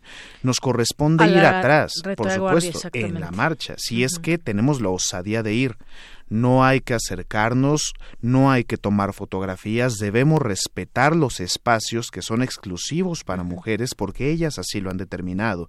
Y si queremos ayudar de verdad, quedémonos en casa nosotros para atender todo lo que involucra el propio cuidado en el seno eh, doméstico, digamos, cubramos a nuestras compañeras de trabajo que desean acudir también a estos movimientos y estemos a disposición de lo que haga falta para poder ayudar no significa que tengamos que nosotros ir a blandir banderas y levantar los puños, sino poder generar las condiciones suficientes para que nuestras compañeras se puedan manifestar adecuadamente. Y en el caso del 9 de marzo, aquí le hago un llamado a mis compañeros profesores. Por favor, la universidad ya ha emitido un comunicado, nuestras diferentes direcciones ya se han contactado con nosotros. No tengan ningún tipo de medida en contra de las mujeres universitarias, alumnas, trabajadoras y compañía. Ese día, 9 de marzo, nosotros tendríamos que estar pensando y trabajando en las nuevas masculinidades, para los que somos profesores con nuestros alumnos, para los que son trabajadores con sus compañeros, y así en toda la comunidad universitaria. Yo he acordado con mis alumnos en mis diferentes grupos poder trabajar pequeños talleres de nuevas masculinidades y reflexionar acerca de todo este gran fenómeno, por supuesto, desde boca de hombre. Yo no voy a decir qué es lo que se debe hacer desde el feminismo, jamás. Eso, ese error ya lo cometí. Y ahora tengo que trabajar con los míos, con los hombres, sobre cómo podemos ofrecer el trato carente, ese cadente, delicado, adecuado, como tendríamos que ser entre personas, entre seres humanos, hablar de esa masculinidad frágil que tanto nos hace falta en un país llamado México. Muy bien, pues ya casi nos fuimos con el tiempo en este tema, sin duda muy importante. Hoy Javier le preguntaban al presidente si era si se considera feminista, dijo me considero humanista. Pues sí, efectivamente, porque los hombres no pueden ser feministas, pueden eh, compartir eh, cuestiones que se están hablando y abriendo dentro de esta lucha pueden comprenderlo, pero por supuesto que no pueden ser eh, feministas. Y pues en todo esto sí, sí ha habido una cierta, y lo digo con mucha responsabilidad, una cierta torpeza de parte del discurso presidencial que ha molestado a muchas mujeres sin duda. Y, pese a todo eso pues hay un hay, hay, un reclamo hay un reclamo sin duda. Y pese a todo eso pues tiene pues aún un largo trecho por caminar en este país y puede enmendar este camino. Quizás eh, muchas esperamos que se subiera no solamente al tema al discurso sino también a, a, la, a la acción por supuesto. Todo empieza desde un desde lo que se dice lo que se piensa eh, y bueno, pues me parece que ha habido cierta, cierta torpeza ahí. Y hay otro tema muy rápidamente también, Javier, está la regulación de la cannabis y su aprobación en el Senado, que fue de manera eh, general, pero todavía hay varias cosas que discutir que me parece muy interesante. Ayer comentábamos un poco de eso, eh, quién se va a quedar las ganancias, cómo se va a industrializar, en fin, hay varias cosas. ¿Tú qué opinas? Me parece que es algo que le debemos dar seguimiento todavía en el debate público por dos razones. La primera no es una aprobación definitiva. En nuestro proceso legislativo todo empieza con una iniciativa que tiene que ser discutida en una Cámara de origen, en este caso es el Senado de la República. Ya que pasó por ese dictamen en Comisiones Unidas de Justicia, Salud y Estudio Legislativa, eh, segunda, todavía tiene que pasar a la discusión de las particularidades tiene que pasar la discusión en el Pleno del Senado y luego tiene que ir a una Cámara Revisora, que en este caso va a ser Cámara de Diputados. Entonces, ¿es un paso para el tema de la regulación en el uso lúdico de la cannabis? Sí, es un paso.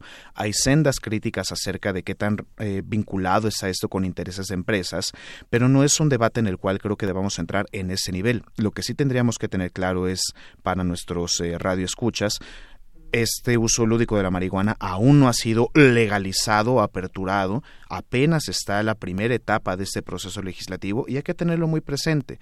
Entonces, si alguien tiene alguna semilla en germinación o algo semejante, llévenlo con cuidado, por favor, porque todavía no está legalizado ese uso lúdico de la marihuana. Yo estimo que este debate todavía tendrá lugar cuando menos un mes más en lo que llega a la otra Cámara, a la Cámara de Diputados, y se hace toda la revisión para que en su momento el Poder Ejecutivo emita la sanción correspondiente y lo publique en el Diario Oficial de la Federación. Así es. Y bueno, pues estaremos también muy atentos a este tema porque veo también distintas opiniones, no solo al interior de los grupos parlamentarios, sino también entre la gente y expertos que están ahí, por supuesto, subidos en esta discusión y todas esas voces hay que atenderlas. Y hay un otro, hay un último tema que abordaremos en este espacio, Javier, que es el caso Emilio Lozoya. Y de pronto cuando salió el nombre del juez Baltasar Garzón, que, podría o que va a ser su abogado defensor, pues eh, nos sorprendió quizás eh, bastante esto. ¿Tú qué opinas? Valdría la pena que diéramos una revisión a la cuenta de Twitter de Tito Garza Onofre, me gustaría sugerirle a nuestro radio escuchas, porque habla acerca del conflicto ético y moral en el ejercicio del derecho. A veces se piensa desde la ética profesional del abogado que tenemos que defender a cualquier persona sin importar qué mientras sea nuestro cliente. Creo que eso desdice un poco o desdibuja los principios morales que también imperan dentro del derecho, cuando menos en principios universales en materia de derechos humanos. Y sí, hasta el delincuente más atroz merece una defensa, pero eso no significa significa que cualquier abogado, por más prestigiado o por más desprestigiado que esté, pueda asumir ese tipo de defensas. ¿Por qué lo digo? El ex juez Baltasar Garzón pues obtuvo una gran este un gran prestigio internacional por el caso de Pinochet y poco a poco fue perdiendo parte de ese prestigio primero por la acusación de prevaricato y otras eh, excedencias en las que cayó en su momento durante el ejercicio profesional. Ahora valdría la pena recordar que ese mismo juez dijo que admiraba la lucha anticorrupción de Andrés Manuel López Obrador y su gobierno y de pronto va a defender a alguien que desde nuestras perspectivas podría ser una persona abiertamente corrupta. Démosle seguimiento al caso y veamos cuáles son los argumentos que esgrime aquel ex juez para poder defender a este personaje. Muy bien, pues Javier, como siempre, mucho gusto en tenerte aquí, en platicar de estos temas. Gracias y nos escuchamos la siguiente semana. Muchísimas gracias, Deyanira, a todo nuestro amable auditorio. Cuídense mucho, que tengan un excelente fin de semana y a las mujeres salgan, luchen porque esto lo van a tirar ustedes. Muchas gracias. Gracias y hasta la próxima. Continuamos. Relatamos al mundo. Relatamos al mundo. Porque tu opinión es importante, síguenos en nuestras redes sociales, en Facebook como Prisma RU y en Twitter como arroba PrismaRU.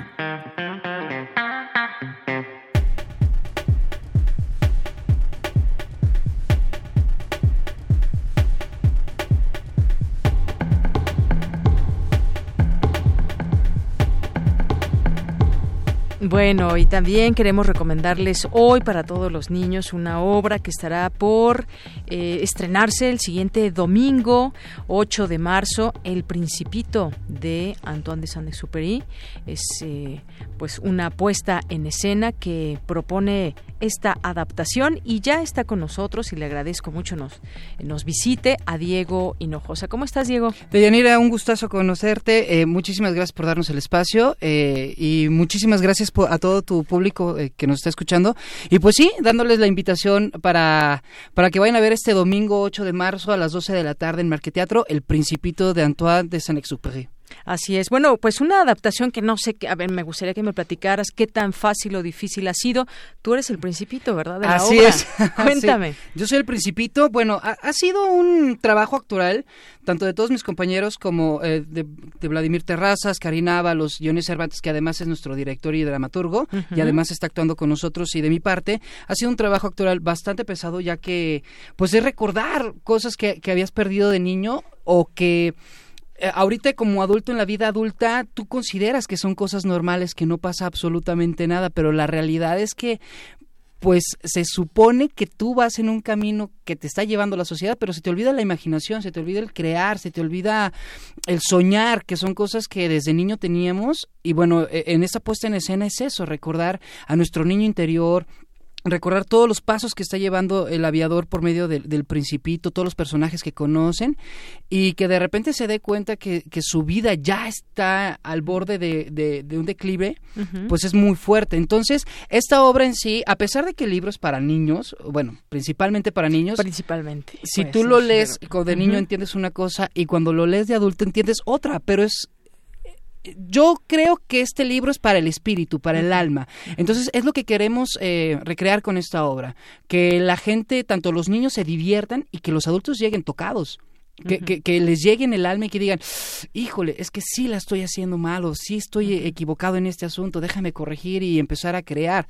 Digo, a final de cuentas, pues vemos a nuestros papás cómo crecieron, este, cómo se comportan como adultos y seguimos ese patrón, pero olvidamos al niño interior. Entonces creo que esa es la parte en donde uno tiene que entender que pues no debe de morir nunca. Exactamente, justamente sumergirnos en ese ambiente con nuestros hijos, porque es una obra eh, eh, para los niños, pero pues los niños van acompañados siempre de sus papás, entonces pues es bueno sumergirse en este mundo, en este ambiente, con todas las preguntas que será eh, que se hace el principito. ¿A partir de qué edad recomiendas esta obra y hasta qué edad en los niños? En realidad es, es para cualquier edad. Eh, yo le calculo entre los cuatro años a cinco años más o menos. Eh, eh, pueden entrar sin ningún problema porque la obra es, es muy vistosa, es muy agradable, es muy divertida para los niños, pero el subtexto de, de, todo lo que se está ocasionando, pues bueno, los adultos lo van a recibir, entonces va a ser también una bomba para ellos. Yo creo que esta obra, la ventaja es que la puede ver quien quiera en el momento que quiera. Claro, y pues muchos de estos niños quizás que vayan ya leyeron el libro, otros más no lo han leído, pero pues eso también les abre esa curiosidad, también por saber todos los detalles que se incluyen en el libro, que quizás no están en la puesta en escena por cuestión de tiempo y demás, pero que es una propuesta que ustedes hacen. Empiezan temporada el próximo domingo, ¿hasta cuándo? Dinos horarios. Estamos todos los domingos, eh, empezamos el 8 de marzo hasta el 5 de abril. Son todos los domingos a las 12 de la tarde en Marqueteatro que se encuentra en Coahuila 105. Roma. En, Colonia Roma. Ahí ustedes eh, pueden ir a desayunar inclusive, así que no hay excusa de que, híjole, no fui porque no desayunamos. No, ahí hay restaurantes abajo y en la parte de arriba ya se encuentra el teatro. Tiene un costo de 250 pesos y bueno, lo pueden encontrar en www.boletopolis.com y empieza entonces el próximo domingo. Así es, ya tenemos este estreno, esperemos que sea un estreno bastante fuerte, que a la gente le guste, que los niños se diviertan y lo más importante que así como hemos leído el principito y nos ha cambiado la vida, que nosotros podamos cambiarle la vida. Así es. Bueno, pues ahí está la invitación que nos hace aquí en cabina Diego Hinojosa para el próximo domingo, allí en Marqueteatro Coahuila 105, El Principito. ¿Cuántos eh, cuántos actores están en escena en total? Somos cuatro actores en total. Eh, dos personas, eh, mis compañeros Vladimir Terrazas y Karina Ábalos se encargan de darle vida a los demás personajes. Lo que somos Jones Cervantes, que es nuestro director y dramaturgo, y un servidor, nos encargamos solo de uno, que es el aviador, y bueno, yo el Principito. Muy bien. Pues no se la pierdan, ojalá que puedan asistir, a los niños seguramente les gustará y a nosotros también. Así es. Sí, déjense tocar. Exactamente, déjense, tocar. Diego Hinojosa, muchísimas gracias. ¿Algo más que quieres comentar? ¿Algo que se me haya escapado preguntarte? Pues no, todo eh, normal. Bueno, es una producción de 3L Producciones y de Pablo da Silva. Recordarles que es en Marqueteatro a las 12 de la tarde. Estrenamos este domingo 8 de marzo y tiene un costo de 250 pesos. Muy bien, perfecto. Diego, muchísimas gracias por estar aquí. Muchísimas gracias a ti. Y ya te veremos ahí de El Principito. Esperemos, ahí te vemos, ahí te vemos. ¿eh? claro que sí. Muy buenas tardes y gracias por tu visita. Muchas gracias a ti. Continuamos. Porque tu opinión es importante, síguenos en nuestras redes sociales, en Facebook como Prisma RU y en Twitter como arroba PrismaRU. Queremos escuchar tu voz. Nuestro teléfono en cabina es 55 36 43 39. Melomanía RU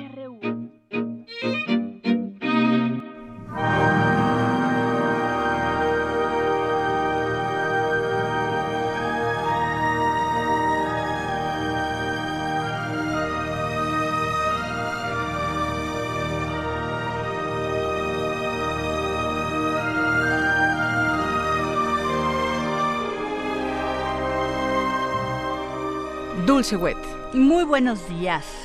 Tardes. Tardes. Eh, bueno, pues estamos escuchando hoy 6 de marzo.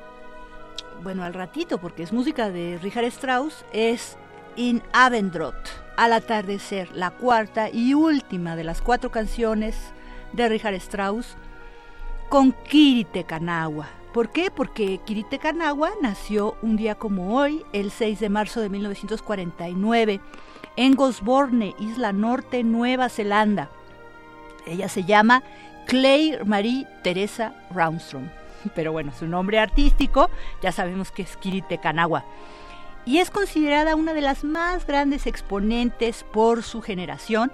Ella triunfó muchísimo en la década de 1980 y también en 1990 con obras de Mozart sobre todo y Richard Strauss. Por eso estamos escuchando en Abendrot pero también tuvo exitosísimas incursiones en el repertorio de Verdi y Händel. Creo que de este último cantó un área muy importante cuando la reina Diane se casó, entonces todo el mundo la vio. Es un ícono dentro de la música clásica, digamos, como este como ustedes se pueden imaginar. Escuchemos un poquito de esta maravilla de música antes de que entremos a nuestras invitaciones.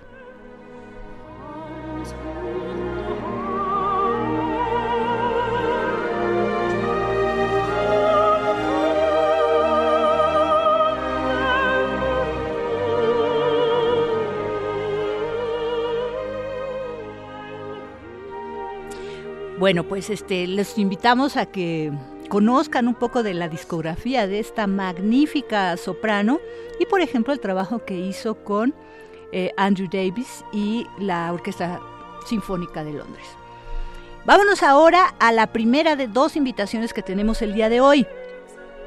Viene una persona muy interesante, Ignaz Schick, este Ignaz fue a Visiones Sonoras en últimos años. Es un chico que además de ser compositor, director de orquesta, es un tornamesista y viene a dirigir el ensamble Cepro Music que se presenta mañana, tanto con obra de él que se llama Book of Music, y luego tiene unas ramas, una, dos, tres, cuatro, cinco y seis, y también el estreno mundial de una obra de Samuel Cedillo. Esa es la música que acompaña el audio. Es música de Samuel Cedillo, este, no estrenos, son estrenos mundiales, pero lo más cercano a lo que pudimos encontrar. Y bueno, pues este es en el Palacio de Bellas Artes a las 5 de la tarde y son 20 pesitos lo que cuesta. Si usted lleva credencial de maestro, de estudiante o INAPAN, 10 pesos esta maravilla. Un regalo.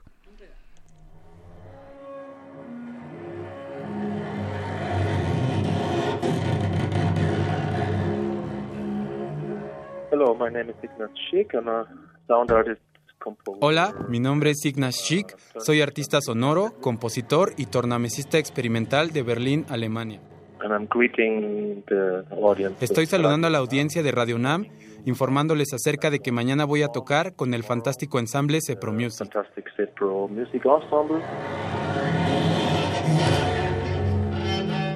And we are going to perform composition of mine, which is called Book of Music vamos a presentar una composición mía que se llama Libro de Música. Es una selección de material que traje específicamente para este ensamble. Estamos trabajando con diferentes partes donde algunas de ellas están en partitura y otras son improvisadas. Many of the parts conducted by myself.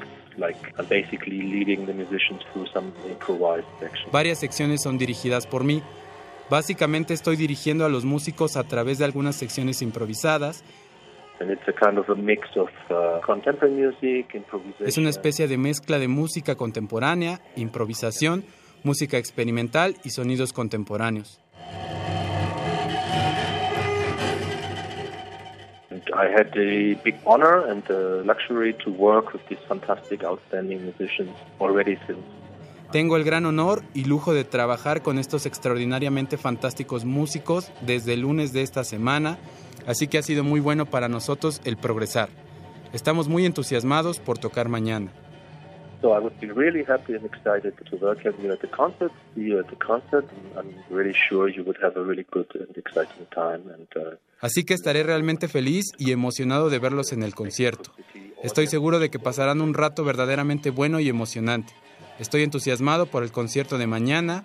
La audiencia de la Ciudad de México es siempre una audiencia muy especial para mí. Altamente recomendable. Es el segundo concierto del Cepro Music. Es sumamente interesante lo que está haciendo este ensamble. Y de una vez les digo, bueno, ¿por qué no dirige José Luis Castillo, que es el director titular de este ensamble? Porque José Luis Castillo este fin de semana es invitado con la Orquesta Sinfónica Nacional a realizar un programa muy interesante que ya hicieron el año pasado y es la música de que eligió para musicalizar sus películas Stanley Kubrick eh, eh, interpretada por la Orquesta Sinfónica Nacional con el maestro José Luis Castillo como director invitado. Digo que es muy bueno porque lo hicieron el año pasado y los comentarios es de nuestro colaborador, amigo Juan Arturo Brennan. Él nos platica un poco qué cosas usó Kubrick para qué películas y cómo en verdad ya son un referente para nuestra mentalidad tantas músicas buenas que escuchamos de Bartok, Penderecki, Ligeti, eh, Schubert, en fin. Así que eh, les recomendamos mucho este concierto y si usted también quiere un poquito más, mañana a las 12 del día tenemos dos carteleras eh, en la programación musical en FM para que escuche un poquito de esta música y se anime más a ir el domingo u hoy a las 8 de la noche. Bueno, pues vámonos con otra invitación. La invitación que viene es una invitación muy completa porque Leticia Armijo, que es la directora de Comuarte, bueno, cumplen 25 años.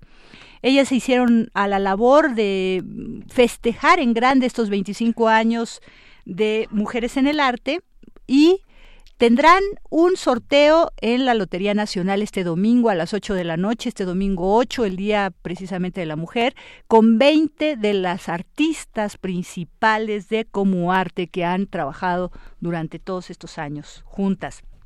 Pero también hay un concierto mañana de la Agenda Como Arte, todo marzo, a las 12 del día de un dúo de pianistas para que también ustedes asistan. Recuerden que la sala Manuel M. Ponce cuesta 20 pesos y si llevamos credencial 10 pesos, a las, esto es a las 12 del día.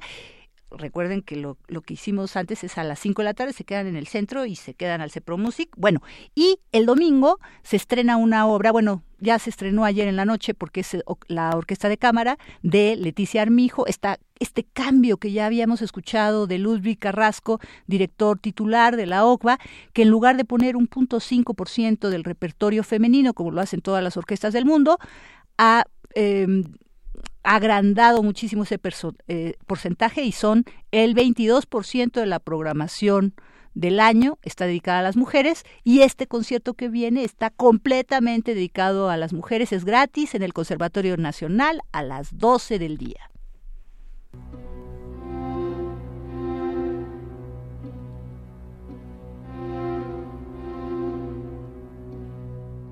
¿Qué tal? Soy la compositora mexicana Leticia Armijo, que el día de hoy los va a invitar a las actividades que tenemos por la conmemoración de los 25 años del colectivo Mujeres en la Música, Asociación Civil y la Coordinadora Internacional de Mujeres en el Arte como Arte. Nuestro encuentro tiene la temática Feminizando la gestión política y cultural, el arte de las mujeres y el desarrollo sostenible. Una de las cosas más importantes que sucederá en este encuentro es el billete conmemorativo que la Lotería Nacional emitió para festejar estos 25 años y el sorteo se va a realizar en la Lotería Nacional el 8 de marzo a las 8 de la noche.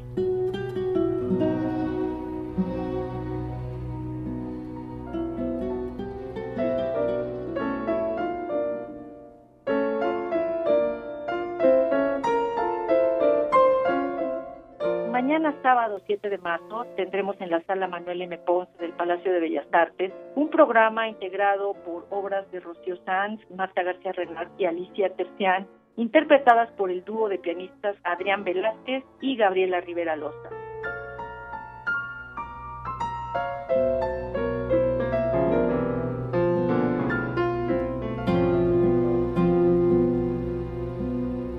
Ya tuvimos nuestro primer concierto que fue el estreno mundial de mi concierto para guitarra y orquesta de cuerdas Morisco, dedicado al destacadísimo guitarrista Juan Carlos Laguna. Y volveremos a tener la interpretación de esta obra en el Conservatorio Nacional de Música a las 12 horas, precisamente el 8 de marzo, Día Internacional de la Mujer. Y por la noche, pues el sorteo conmemorativo. Este concierto está conformado por puras obras de compositoras el director y violinista Ludwig Carrasco, integró el 22% de compositoras en su programación. Es inédito en la historia de la música mexicana y hay que aplaudirlo.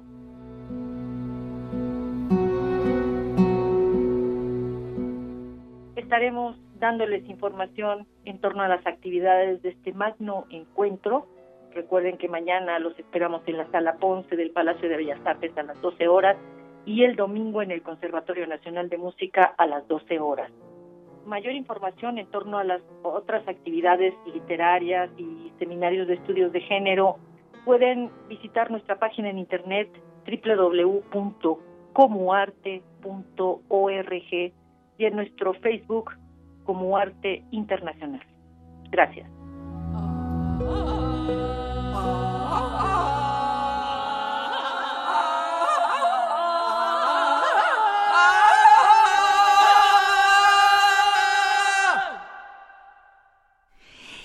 ¿Qué estamos oyendo? Dirían ustedes, este, se oye raro, ¿verdad?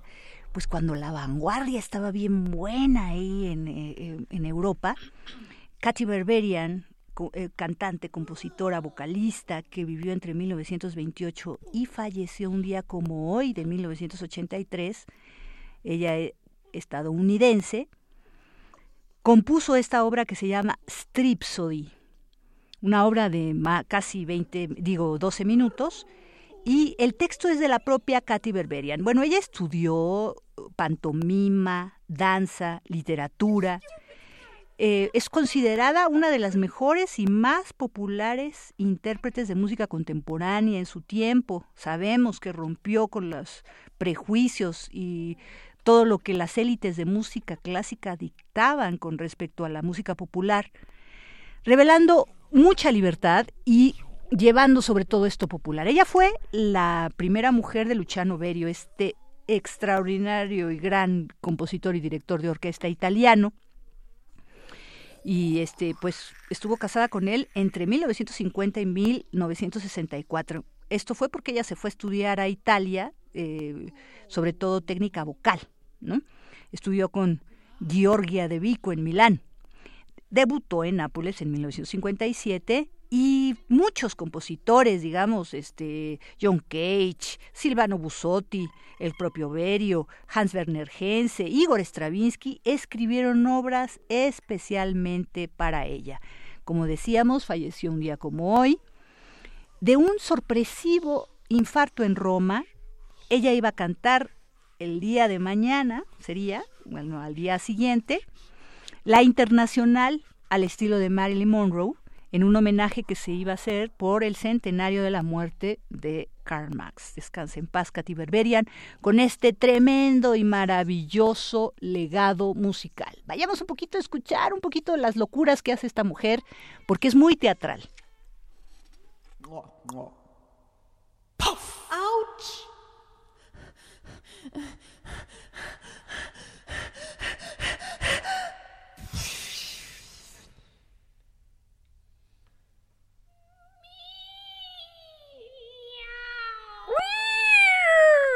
¿Cómo es, Dulce? Sí, todo tipo de, eh, digamos, este, em, fluctuaciones culturales, este, intervenciones dramáticas, melo exacto, de todo, de todo. Aquí está la vanguardia. Cuando a mí me pasa mucho que cuando escucho obras nuevas, de música nueva, a veces los compositores, si no conocen todo este legado, creen que están inventando el hilo negro, porque fue una época de gran vanguardia en todos los sentidos. Recuerden que cuando fue el 68 hicimos 68 rostros del 68 precisamente para mostrar toda esta serie de composiciones que se hicieron en su momento, en donde sí se partió la música en una forma muy, muy, muy este, libertaria y que abrió los horizontes a todo lo que tenemos ahora, ¿no? Bueno, pues este, con esto, mi querida Deyanira, estimado público, nos despedimos anunciándoles también que el, el 8 de marzo tenemos programación femenina en FM, en AM, solo las efemérides se nos escapan un poquito. Nace Gesualdo, ¿no? Muere Hofhanes, etcétera, pero lo que no es eh, efeméride del día o del año, porque tenemos a Samuel Barber con sus 210 años de, nacimiento, bueno, 110, perdón, este va a ser dedicado a la música femenina. Muy bien, pues muchísimas gracias, Dulce Wet. Y el domingo también, pues habrá este, eh, a través de la frecuencia de Radio UNAM, eh, estas mesas que habrá por el 8 de marzo, de 10 a 12, y se invita al público a que pueda venir a asistir aquí a, Radio UNAM y pues será un fin de semana intenso en general este. El próximo lunes nos vamos a unir al paro eh, del 9 de marzo pero sí habrá programa, sí habrá programa, habrá material informativo. Escuchen el programa, les tenemos una sorpresa, una grata sorpresa. Tú también no vienes, ¿verdad, Dulce? No, este, eh, hemos decidido todo el mundo hacer paro. Lo posible. este, yo estoy un poquito desilusionada o triste, o no sé cómo decirlo, porque creo que, que así como todos somos individuos únicos, también creo que la presencia de las mujeres es única. ¿Quién nos puede sustituir? A veces dos o tres y bueno, pues somos más mujeres aquí que hombres, no sé, en mi departamento sí, y este, pues todavía falta... En información también. Remover muchísimo, eh, no sé, como hábitos, tradiciones que están muy arraigadas y en donde no nos damos cuenta nosotros mismos, nosotras mismas, nosotras mismas, claro, que estamos reproduciendo algo en lo que estamos en contra. Entonces hay que tener mucho cuidado con qué se dice, cómo se dice y para qué se dice. Exactamente, pues sí, hay mucho que discutir todavía, hay mucho por aprender también eh, entre nosotras, nosotras las mujeres, ahora con todo este tema de los feminismos, pero también, por supuesto, eh, pues en este barco que se puedan puedan entenderlo también todos, todos, todos los que los que están tratando de ver qué sucede en nuestra realidad y por qué se están dando estas manifestaciones, estos movimientos. Seguramente el 8 de marzo la marcha que que se llevará a cabo será muy numerosa y hay un llamado muy grande y además se va a replicar en muchas ciudades del país. Así que pues ahí estaremos ya platicándolo. Hasta el próximo martes nos escuchamos en estos micrófonos pero no dejen de sintonizar, por supuesto, Radio UNAM en el 96.1 de FM, en 860 de AM y pues nos despedimos estamos escuchando a David Gilmour Comfortably Noms. Eh, y bueno, pues con esto nos vamos a despedir. Un poco de música, relajémonos, tranquilos, pero también siempre eh, con ese pie de lucha y ese brazo en alto, siempre y que pues todo salga bien en muchos sentidos. Dulce. Vayámonos con esa ilusión de que podemos sostener nuestra esperanza, pese a todo. Pese a todo. Muchas gracias y nos escuchamos nosotras el siguiente martes, pero habrá programa aquí, programación también, por supuesto, en Radio UNAM.